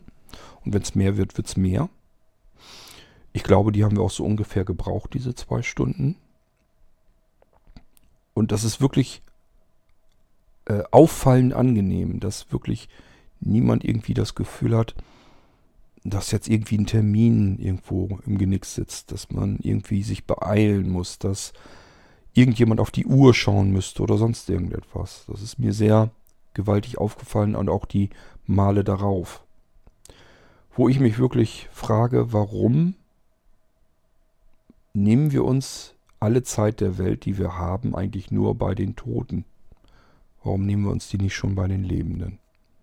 Wenn ich so bedenke, wie gewaltig klaffend dieser Unterschied ist zwischen den Menschen, die mit dem Tod zu tun haben und sich dafür alle Zeit der Welt nehmen und den Lebenden, wo ständig irgendwelche Termine aufeinander gereiht sind, wo ständig jemand auf die Uhr guckt und sagt, ich muss noch hierhin und ich muss noch dahin und hier habe ich noch einen Termin und da auch noch. Über Wochen und Monate im Voraus. Wir sind eigentlich alle in einer Tretmühle, die unsere Lebensqualität sehr einschränkt, finde ich. Gut, ist aber nur so ein Seitengedanke weil mir das da besonders aufgefallen ist. Ich habe mich das früher schon gefragt, aber hier fiel es eben besonders auf, weil wirklich jeder, der mit dem Tod zu tun hat, sich alle Zeit dafür nimmt, die nötig ist. Ähm ja, das Gespräch war dann irgendwann vorbei. Wir sind dann wieder nach Hause. Ähm, zwischendurch haben wir auch ähm, Anjas Bruder noch dazukommen lassen. Wir sind erst alleine hin, weil wir nicht wussten, ob das geht. Und hatten dann ähm, die Bestatterin gefragt, ob wir eventuell den Bruder auch noch dazukommen lassen. Das ist natürlich kein Problem. Und er ist dann auch noch dazugekommen. Ja, wir sind dann wieder nach Hause. Und dann ging das noch so ein bisschen weiter, ähm, dass uns noch verschiedene ähm, Trauerkarten und so weiter ähm, hergeschickt wurden, die Texte und die Zeitungsanzeige und so weiter, die dann geschaltet wird. Die haben wir dann per E-Mail bekommen und ähm, irgendwelche Sachen, irgendwelche Anträge oder sowas mussten wir noch unterschreiben. Habe mich noch darum gekümmert, dass ich das irgendwie das ähm, ausgedruckt bekomme oder Anja das am Bildschirm im Finger unterschreiben konnte, dass wir es dann zurückgeschickt haben. Also es noch so verschiedene Sachen, die noch so hin und her gingen. Aber ansonsten waren dann sonst die Tage erstmal so ein bisschen ruhiger bis zu dem Termin mit dem Pastor, mit dem Pfarrer. Und das hatten wir dann in Bremen bei Anjas Bruder gemacht. Und ähm, der will natürlich im Prinzip die Geschichte hinter dem verstorbenen Angehörigen wissen. Also wie der gelebt hatte, welche einschneidenden Ereignisse es im Leben gegeben hat, was ihm wichtig war, welche Hobbys er hatte, was sein beruflicher Weg war und so weiter und so fort. Das haben wir dann auch so wild chaotisch eingestreut und er hat sich fleißig Notizen gemacht. Ähm, ich bin überlegen, ob ich jetzt irgendetwas noch vergesse. Ich hoffe nicht. Ähm, Irgendwann kam dann jedenfalls die Beerdigung. Die will ich euch dann auch nochmal eben erzählen, wie die ablief. Wir hatten ausgemacht, dass wir, dass jeder also für sich die Kirche betreten konnte und dann in die Kirche reingehen konnte und sich auch hinsetzen konnte. Alternative wäre gewesen, man bleibt am Eingang stehen und wartet eben, bis alle zusammen sind und geht dann gemeinsam in die Kirche. Ähm, das wollten wir aber nicht. Erstens, weil kalte Temperaturen waren, es war ja Frost. Und äh, zum Zweiten hielten wir es einfach nicht für notwendig. Wir wollten einfach jeder für sich da reingehen. Wir sind mit Anjas Bruder und Anjas, also unserer Schwägerin sozusagen, in die Kirche reingegangen, haben uns da, sind also da schon hingefahren zusammen und ähm, sind dann nach vorne hin und haben uns dann auf die Bank dann entsprechend gesetzt. Auch hier natürlich mit Maske und ähm, Hände desinfizieren und so weiter. Waren relativ früh da und der Haupteingang war offen und der Seiteneingang war auch offen und durch den Seiteneingang schien die Sonne. Das ging um 14 Uhr los. Wir waren natürlich früher da. Von draußen schien also die Sonne in diese Kirche hinein und äh, da sind große Bäume drumherum. Da waren die ersten Singvögel schon fleißig am Gange. Und ich weiß noch, dass wir da eben auf der Bank gesessen haben haben uns dann halt festgehalten und ähm, ich das als sehr, sehr schön friedlichen Moment wahrgenommen habe. Einfach auch, auch als ungewöhnlich friedlichen Moment, einfach weil die Sonne in diese Kirche reinschien und man nicht diese, diese geschlossene Kirche hat. Das hat man natürlich wegen Corona wahrscheinlich gemacht, einfach um ordentlich Durchzug zu haben, durchzulüften. Man sich natürlich gut warm anziehen, das hatten wir aber gemacht. Ja, und dann die Vögel von draußen am Zwitschern und ansonsten war es komplett still. Ich weiß nicht wie lang, vielleicht halbe Stunde, dreiviertel Stunde bestimmt, bis es dann eigentlich losging. Dann fing dann die Orgel der Kirche an zu spielen. Hier gibt es auch eine kleine Vorgeschichte. Wir wussten nicht so ganz genau, äh, welche Musik man spielen sollte. Und da habe ich hier mir unseren Michael von Blinzeln geschnappt. Der ist ja Organist und der hat auch schon viele Beerdigungen als Organist begleitet. Der kennt sich damit also gut aus. Dem hatte ich dann gefragt, was man da nehmen könnte. Wir wollten nicht so was Schweres, Tragisches, sicherlich auch nichts Lustiges oder so, sondern irgendwie was Leichteres dazu einfach haben. Irgendwas so dazwischen. Zwischen den beiden Extremen. Er hat uns vier Sachen dann auch gezeigt, gleich mit YouTube-Links, dass wir uns das anhören konnten und haben uns das dann angehört, gesagt, ja super, genau so wie wir das eigentlich haben wollten. Das haben wir dem Pastor dann auch mitgeteilt und der hatte uns so ein, zwei Tage vorher eine Nachricht geschickt, eine E-Mail geschickt, dass sein Organist zwei der Stücke nicht spielen könnte. Hat er nicht im Repertoire und kann das auch auf die Schnelle nicht einstudieren. Waren ausgerechnet die beiden Stücke, die wir am wichtigsten gefunden hätten. Er hat uns Gegenvorschläge gemacht, die haben uns dann auch wieder angehört. Die waren ganz furchtbar. Wir haben wirklich gedacht, oh Gott, oh Gott, oh Gott, klingt das schlimm. Also tragisch, traurig, äh, überwältigend traurig einfach. Also so, so voluminös, voll, tragisch. Ich weiß gar nicht, wie ich es anders beschreiben sollte. Wir fanden es jedenfalls grausig, haben dann aber gesagt, was willst du jetzt noch großartig machen? Äh, morgen oder übermorgen, ich glaube, das war wirklich ein Tag davor. Morgen ist die Beerdigung was willst du jetzt noch großartig rumfummeln? Wir müssen das so hinnehmen, wie es ist. Und gut, haben das also so angenommen. So, jetzt sitzen wir also auf der Bank in der Kirche. Ich hatte vorher übrigens ganz leise Anja gefragt, und ist es so in Ordnung mit den Blumen? Da hatte ich die meisten Muffensausen vor, dass äh, Anja ganz aufgeregt oder aufgelöst sein könnte, weil sie natürlich eine ganz andere Vorstellung davon hat, was Anja jetzt unter einem Blumenmeer sozusagen versteht, gegenüber der Bestatterin. Sie sagt dann aber, ja, ja, ist alles in Ordnung. Ähm, es ist nicht so 100% nach ihrem Geschmack alles gewesen, aber es war so in Ordnung. Die Orgel fing jetzt also an und spielte dieses erste Stück, was wir zu Hause als ganz furchtbar wahrgenommen haben. Und wir hatten das zu Hause als Orchestermusik gehört. Da war es wirklich furchtbar. Das erste, was ich rausgehört habe, ui, klingt diese Orgel schön. Und das zweite, was klingt dieses Stück leicht auf dieser Orgel? Man konnte einzelne Töne raushören und nicht irgendwie so einen voluminösen Klangteppich, sondern wirklich so einzelne getrennte Töne. Das habe ich so bei einer Kirchenorgel gar noch nie gehört. Äh, es war also wirklich schön. Es ging auch eine ganze Weile lang so. Ähm, das hat uns also wirklich richtig gut gefallen. Zum Glück, das hat also alles dann doch noch funktioniert. Der Pastor hat seine Rede gehalten und hat eine richtig tolle, wunderschöne Rede daraus gemacht, eigentlich zwei Teile, ähm, über das Leben von Anjas Mutti sozusagen. Von der Kindheit auf hatte eben gewusst, in welchem Zustand war in diesen Jahren eben die Stadt Bremen und so weiter. Hat das alles ein bisschen mit integriert und eingebaut.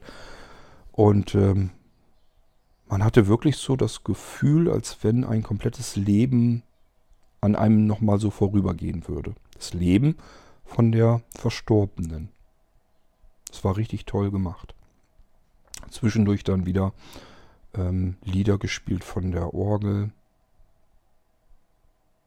Ja, also wirklich eine ganz tolle Trauerfeier, wenn man, wenn man sowas toll finden kann. Ich weiß es nicht. Ich habe das so gedacht, wenn schon eine Beerdigung, dann sollte sie so sein. Das war wirklich toll gemacht. Irgendwann kommen die Sargträger dann rein und ähm, nehmen den Sarg und tragen ihn da durch, die, durch den Mittelgang nach draußen zur Seite hin raus und die Trauernden sozusagen dann hinterher. In die Sonne sozusagen hinein. Ich habe ja gesagt, dieser Seiteneingang, da schien die Sonne die ganze Zeit lang hindurch.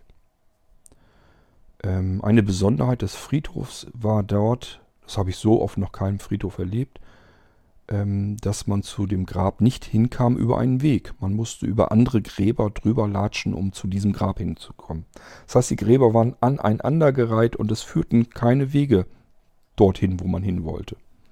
Hatten ähm, Anja und meine Schwägerin äh, hatten noch Schiss, dass ich mich da vielleicht noch langpacken könnte. Eigentlich muss ich nur immer Zeit genug haben. Ich muss langsam genug gehen, dass ich mir die Schritte, die vor mir sind, abtasten kann und dann kann ich eigentlich überall ganz normal lang gehen. Aber ich kann auch nachvollziehen, dass man da vielleicht ein bisschen Panik hat, dass äh, ich mich da langlegen könnte. Ähm, draußen hat der Pfarrer natürlich dann noch seinen letzten Spruch dann noch gemacht. Dieses kennt ihr bestimmt auch. Erde zu Erde, Asche zu Asche, Staub zu Staub. Das habe ich so ein bisschen als Fremdkörper für mich empfunden. Da habe ich mir wirklich gedacht, das könnte sich die Kirche meiner Ansicht nach eigentlich sparen. Inklusive diesem Schmiss mit der Schaufel und der Erde drauf. Das hatte die Bestatterin uns gefragt beim Gespräch. Das war das einzige Mal, wo ich mich gemeldet, sofort gemeldet habe und äh, gesagt habe, oh ja, bitte, so möchten wir das haben. Da habe ich nicht mal abgewartet, wie Anja das haben wollte, weil ich dasselbe gedacht hatte wie die Bestatterin. Die Bestatterin fing an und sagte, wie wir das denn am Grab haben wollen ob wir das, normalerweise ist ja so, dass da eine, ein Gefäß mit Erde ist und einem Schaufelchen drinne und dann schmeißt man mit der Schaufel eben Erde in das Grab. Wegen eben diesem Erde zu Erde und so weiter. Ähm, und sie sagt, sie persönlich findet dieses Geräusch, wenn diese Erde auf den Sarg geschmissen wird, findet sie so fürchterlich. Wo ich in dem Moment wirklich gesagt, oh ja, das finde ich auch ganz furchtbar. Und sie sagte, das kann man umgehen, indem man einen Korb noch zusätzlich hinstellt. Dann kann das jeder machen, wie er möchte, mit Rosenblütenblättern. Da habe ich gesagt, oh ja, allein ich möchte das auf alle Fälle so schon haben. So stand also auch dieser Korb jetzt an dem Grab und ich bin dann eben dahin gegangen und habe dann eben, waren nicht nur Rosenblütenblätter, sondern ganze Rosenköpfe sozusagen, Blütenköpfe. Und ähm, die habe ich dann in das Grab geworfen. Dann steht man da erstmal, geht also wieder zurück und wartet erstmal, bis dann jeder sich verabschieden konnte. Ja, und so nach und nach verabschieden sich dann auch die Menschen untereinander. Wir sind dann noch mit Anjas Bruder und Schwägerin zu denen nach Hause, da noch Kaffee getrunken, Brötchen gegessen. Das ist so eigentlich diese Zeit, die ich vom Landleben her kenne und hasse wie die Pest. Dieses ähm, dass man nach der, unmittelbar nach der Beerdigung dann eigentlich in eine Gastwirtschaft, nichts anderes als eine Kneipe. Man geht in eine Kneipe nach, dem, nach der Beerdigung. Das finde ich ganz, ganz grausam und furchtbar. Habe ich schon immer furchtbar gefunden. Ich werde es auch nie gutheißen können. Und ich habe das auch so empfunden, als wir 2005 den zweiten Ehemann meiner Mutter beerdigt hatten. Der war da verstorben. Da war das auch so, dass man nach der Beerdigung in diese Gastwirtschaft musste. Ähm, und dann sitzt man da als Trauernder. Gibt es meistens so diesen Familientisch der direkt Trauernden und drumherum eben Bekannten und Freundeskreis, Verein, was alles so dazugehört. Und das Problem ist eben, man ist in einer unterschiedlichen Situation. Die einen, die trauern und wollen jetzt eigentlich, also mir geht das dann jedenfalls, wollen eigentlich allein sein, nichts mit dem Normalen und mit anderen Menschen um sich herum zu tun haben in dem Moment. Das ist natürlich aber auf dem Lande, gerade wenn man so an Vereine und so denkt, natürlich eine ganz andere Geschichte. Da ist einer am anderen Tisch dann schon wieder der Erste, der schon wieder irgendwas zu erzählen hat, wo man schon wieder anfangen kann zu lachen. Sicher, einerseits natürlich alles ganz natürlich, aber auf der anderen Seite, das will man doch alles nicht, wenn man in tiefer Trauer steckt. Also ich fand das ganz furchtbar. Normalerweise ist es dann ja so, dass man äh, Kaffee und Kuchen miteinander isst und trinkt. Ähm, eigentlich in Gedenken an den Verstorbenen sein sollte. Aber ich sag, dann sind die Ersten, die lachen dann schon wieder. Ähm, die Nächsten bestellen sich ein Korn oder ein Bier. Und für mich passt das alles einfach nicht zusammen. Ich finde das ganz furchtbar. Ich habe eigentlich immer gedacht, das wäre nur dazu da, damit man eben ähm, die Familie, die Trauernden nicht alleine lässt, dass sie das Gefühl haben, da sind noch mehr. Ähm, und dass man so ein bisschen in Gedenken sich nochmal verabschiedet von dem Verstorbenen. So habe ich das immer gedacht, dass es nur dazu, da, nur darum ginge bei dieser ganzen Geschichte. Und ähm, Anja hatte mir das nochmal erklärt, was da eben noch mit zusammenhängt. Es geht nämlich einfach schlicht und ergreifend darum, dass es so üblich ist, dass wenn man sich jetzt verabschiedet hat, hat man ja als letztes das Bild von diesem Sarg in dem Loch, also das offene Grab. Und ähm, man möchte eigentlich das Grab dann nochmal sehen, wenn es zu ist und wenn die Gestecke da drauf liegen und so. Das ist eigentlich das Grab, was man im Kopf behalten sollte. Und deswegen, weil natürlich so ein Grab zugeschaufelt werden müssen, muss, heutzutage natürlich mit dem Bagger, früher ging das noch mit Schaufeln, zumindest auf dem Lande, ähm, weil das eben seine Zeit braucht, muss man irgendwie die Zeit überbrücken. Und dafür war das eben auch da, dass man irgendwo zusammen Kaffee trinkt, Kuchen isst und dann haben, hatten die Friedhofsgärtner sozusagen, die Friedhofsmitarbeiter Zeit genug, das ähm, Grab dann zu schließen und die Gestecke darauf zu arrangieren. Und irgendwann geht man dann nochmal hin und guckt sich dann nochmal das, das Grab an und äh, dann geht man nach Hause. So, und deswegen haben wir das hier jetzt auch so gemacht. Deswegen sind wir zum Bruder und zu der Schwägerin hin, haben da Kaffee getrunken, Brötchen gegessen, uns was erzählt. Und ähm, sind dann nochmal zum Grab gemeinsam hin. Da bin ich dann nicht mit über die anderen Gräber rübergelatscht. Das wurde nämlich schon dunkel langsam. Und äh, mir gibt das dann ja auch nicht viel. Ich sehe ja auch nun nicht wirklich was. Für mich sind es ja eh nur Farbtopfen. Ähm, Anja meinte auch, ob ich überhaupt äh, mit zum Grab wollte, also als wir uns unmittelbar verabschiedet haben. Ich sage, natürlich möchte ich da auch hin. Weil ich schon dachte, naja, wenn du da jetzt irgendwie zu Fall kommst, vielleicht sollst du besser draußen warten. Für mich ist aber ganz klar, dass ich diesen Moment auch brauchte. Ähm, aber das zweite Mal, da war das dann nicht für mich notwendig. Also nicht, um mir jetzt irgendwie die Gestecke da anzugucken, das Grab nochmal anzugucken. Und so sind wir dann von dort aus wieder zurück zu Anjas Bruder. Und von dort aus sind wir dann auch nach Hause gefahren. Das war im Prinzip dann die Beerdigung. Ähm, falls sich jetzt jemand wundert, das ist ja mittlerweile modern geworden, aus der Kirche auszutreten, dass wir eine kirchliche Bestattung hatten. Ähm, wir sind in der Kirche noch drin und ich werde euch auch noch Sendungen im Irgendwasser machen, warum wir noch in der Kirche sind. Ähm, das ist ja modern geworden, aus der Kirche auszutreten. Und ähm, ich halte das für keine gute Idee, weil die Kirche wesentlich mehr tut und wesentlich mehr macht, als das, was wir normalerweise so von der Kirche wahrnehmen betreiben ja auch zum Beispiel Kitas, Hospiz, ähm, Krankenhäuser, Altenheime und, und, und. Und da steckt noch viel mehr drin. Ich werde mich da nochmal mit Michael unterhalten. Wir machen da nochmal ein Interview, weil Michael dann noch mehr Einblick hat. Ähm, es ist jetzt nicht so, dass mir der Gedanke nie kam, aus der Kirche auszutreten. Das hatte ich früher auch schon öfter. Damals war es eher Faulheit, dass ich es nicht gemacht habe. Mittlerweile bin ich überzeugt davon, dass ich in der Kirche drin bleiben möchte. Nicht, weil ich alles gutheißen kann, was die Kirche macht, oder weil ich mit der Kirche besonders viel anfangen kann. Mehr als alle Jubeljahre mal vielleicht einen Weihnachtsgottesdienst zu besuchen, mache ich dann auch nicht. Und das auch nur, weil ich die Musik und so weiter dann genieße. Ähm, aber dennoch halte ich die Kirche für eine sehr wichtige Instanz, die wir haben und die ganz viel im Hintergrund tut, von dem wir allgemein nicht viel mitbekommen, was aber sehr, sehr wichtig ist. Und deswegen bin ich heute noch in der Kirche und werde es auch drin bleiben. So und somit kam das eben auch zustande, dass wir halt eine kirchliche Bestattung hatten. Gut.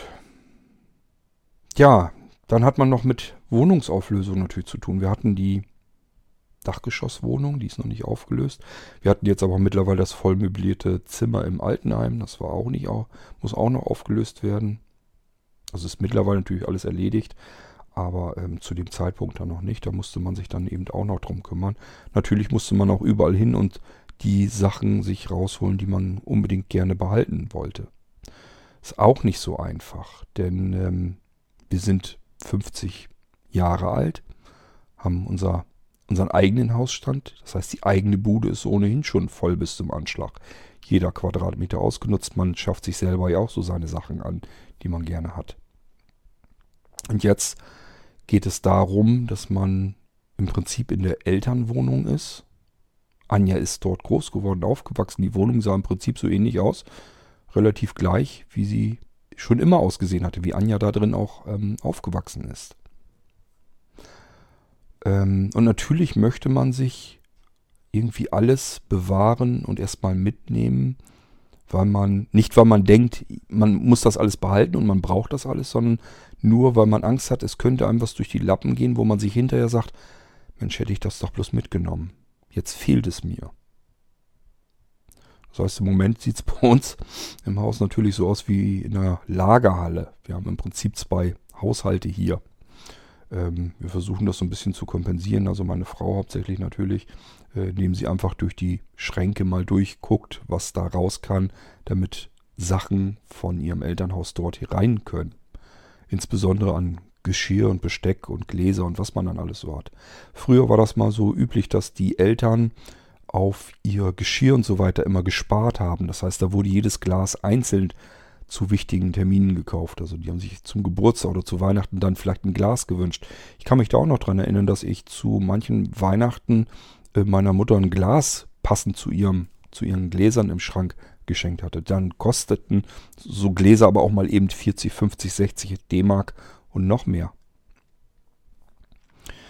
Ähm, ja, und diese Gläser sind natürlich jetzt existent. Die sind da, die Eltern versterben dann und brauchen das nicht mehr. Selber hat man vielleicht einen anderen Geschmack, aber man schmeißt das natürlich nicht weg. Es sind Erinnerungen an das eigene Zuhause, an das eigene Elternhaus. Ob wir jemals aus solchen Gläsern mal trinken werden, ist eine ganz andere Geschichte. Ähm, ich persönlich brauche eigentlich, was so Geschirr und Besteck und so weiter angeht, ich brauche es einfach nur funktional. Und ich möchte mich niemals ärgern müssen, wenn mal was runterfällt und zu Bruch geht. Oder wenn irgendwann mal eine Ecke abknallt oder sonst irgendetwas. Ähm, das heißt, für mich heißt ein Teller, er ist groß, unempfindlich, rund, weiß, kein Schnickschnack dran, keine Verzierung, kein Gold dran, kein Muster, nichts draufgemalt, einfach nur ein weißer runder Teller. Der auch nicht teuer sein muss. Und wenn der runterfällt und zu Bruch geht, dann sammle ich völlig emotionslos die Scherben ein, schmeiße die in den Papierkorb, also in den Mülleimer und dann ist das Ding durch damit. Fertig. Ein Teller weniger, hab ja noch genug. Das ist für mich entscheidend, das ist für mich wichtig. Funktional muss das sein und ohne irgendwelchen Stickschnack. Genauso beim Besteck, das habe ich hier immer alles so gekauft, unser ganzer Alltagsbesteck und so. Einfach nur schlicht, funktional, massiv, ähm, aber ohne irgendwelche Verzierungen oder sonst irgendetwas. Da bin ich langweilig, gebe ich zu, bin ich ja ganz oft in meinem Leben, aber ähm, ich brauche dieses ganze Firlefanz da drumherum nicht. Und muss mich dann auch nicht ärgern, wenn was kaputt geht. Aber ist ganz klar, ich ähm, kann das jetzt auch gut nachvollziehen, dass Anja erstmal möglichst viel mitnehmen wollte und ähm, sich hier erst überlegen will, was sie vielleicht dann doch noch trotzdem noch wegschmeißt. Also sie, man muss sich schon sehr stark eingrenzen. Man kann natürlich nicht alles mitnehmen. Ist jetzt nicht so, dass wir hier jetzt Möbel oder sowas alles mitbekommen haben, sondern da geht es wirklich mehr so um, keine Ahnung, verschiedene Sachen, die einfach in der Wohnung standen und an ihre Mutti erinnern und vielleicht an ihre Kindheit. Ja, So, und jetzt haben wir Ende Februar. Das heißt, es ist am Anfang Februar ist das Ganze losgegangen. Jetzt haben wir Ende Februar und ich tue mich immer noch schwer, in den ganz normalen Alltag zurückzufinden. Ähm, nicht insofern, dass ich jetzt irgendwie ähm, die ganze Zeit über trauere. Das, ich habe Tränen genug vergossen, das reicht dann erstmal wieder. Ähm, das ist auch so eine, so eine Sache, habe ich auch wieder so bemerkt. Das ist immer so, die Leute, Menschen sind so unterschiedlich bei dem, wie sie trauern und so weiter. Bei mir ist das dann so, äh, bei mir kommen im Prinzip kontinuierlich Tag und Nacht Tränen raus. Also ich bin im Prinzip die ganze Zeit am Weinen. Ist jetzt nicht so, dass ich die ganze Zeit am Schluchzen oder so bin, sondern einfach, dass die Tränen rausschießen und ich in diesen Gedankenschleifen ständig festhänge. Dadurch kommen mir auch die Tränen dann wahrscheinlich raus, weil ich die ganze Zeit, ich kriege die Gedanken da nicht los. Es bringt auch nichts. Ich kann mich dann nicht ablenken. Da kann man Fernseher anmachen, kann man Podcast anmachen, Hörbuch anmachen. Spielt keine Rolle. Es können andere Leute um einen herum sein. Man hängt fest in dieser Gedankenschleife und trauert einfach. Mir geht es so. Deswegen sage ich, ich kann überhaupt keine Menschen um mich herum dann gebrauchen. Ich brauche dann Zeit für mich, viel Zeit für mich, alles immer wieder durchzugehen, alles immer wieder einzusortieren und ähm, mir der Zeit und der Situation bewusst zu werden und irgendwann kriege ich dann so langsam aber sicher wieder den Dreh. So ist es bei mir. Ich kenne auch genug Menschen, die versuchen alles, um sich dann abzulenken und das irgendwie, also nach diesem Verdrängungsprinzip. Mir geht es jetzt nicht gut, das will ich nicht, mir soll es besser gehen, also versuche ich das irgendwie abzuschütteln, zu verdrängen, so gut es irgendwie geht. Da sind dann Leute, die dann irgendwo hinfahren, andere besuchen, sich mit denen unterhalten über ganz andere belanglose Dinge. Ähm, das könnte ich alles nicht. Das kann ich nicht. Ja, ähm,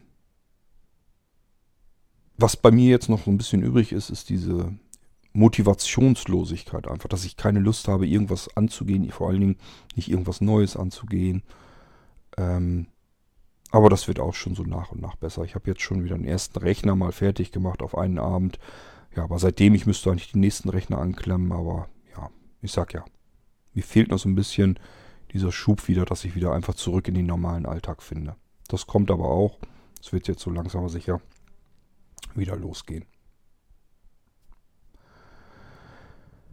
Gut, ja, das ist so die Zeit, die ich jetzt so hinter mir habe. Ich dachte, ich erzähle euch das mal. Wie gesagt, das ist jetzt die dritte Aufnahme und ich habe das Gefühl, dass das jetzt genau in der Balance ist, wie ich das eigentlich haben wollte und chronologisch und strukturell auch stimmt.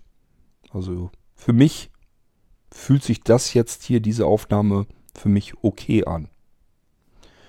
Und vielleicht bringt es euch auch was.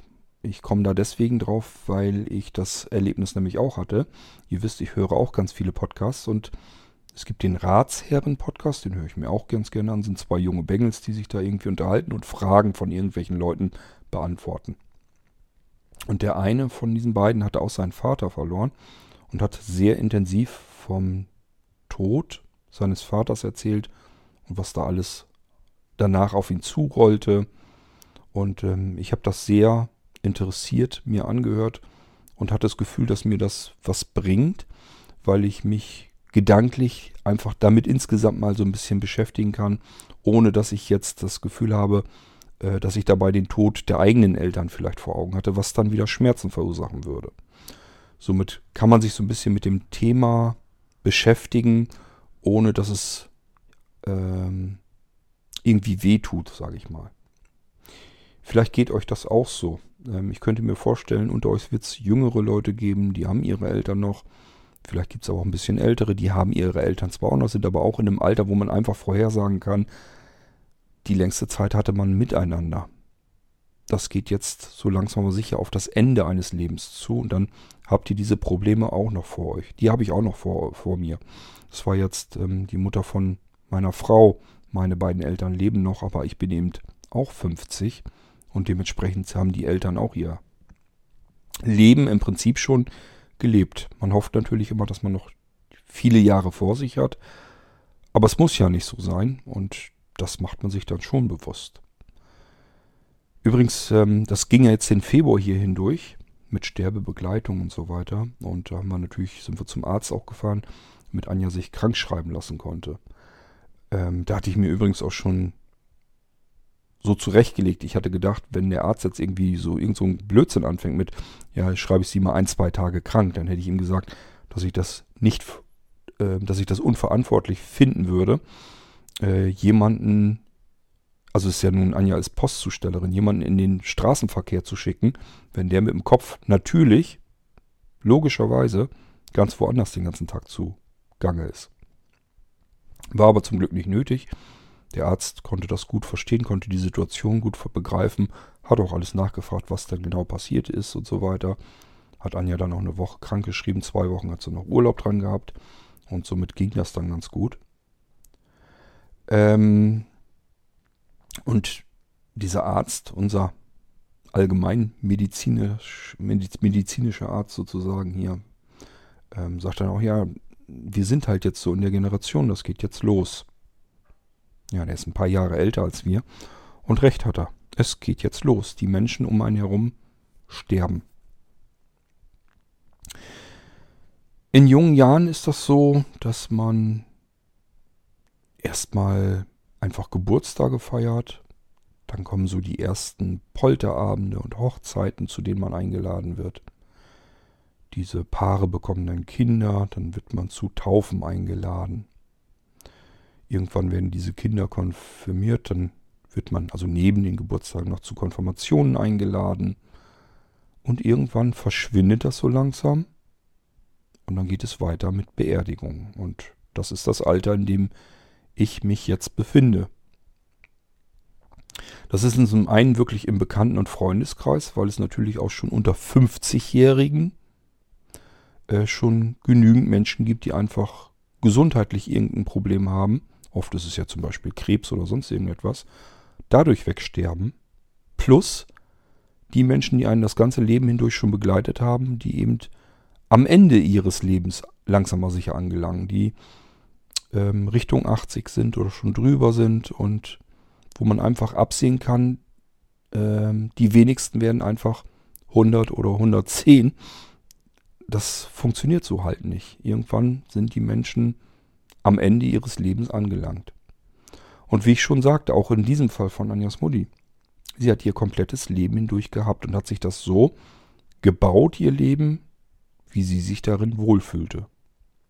Sie hat ihren Garten, sie hat Kinder großgezogen, aus denen was geworden ist. Sie hat Enkelkinder groß werden sehen, aus denen was geworden ist. Sie hat ihre Urenkelin sogar groß werden sehen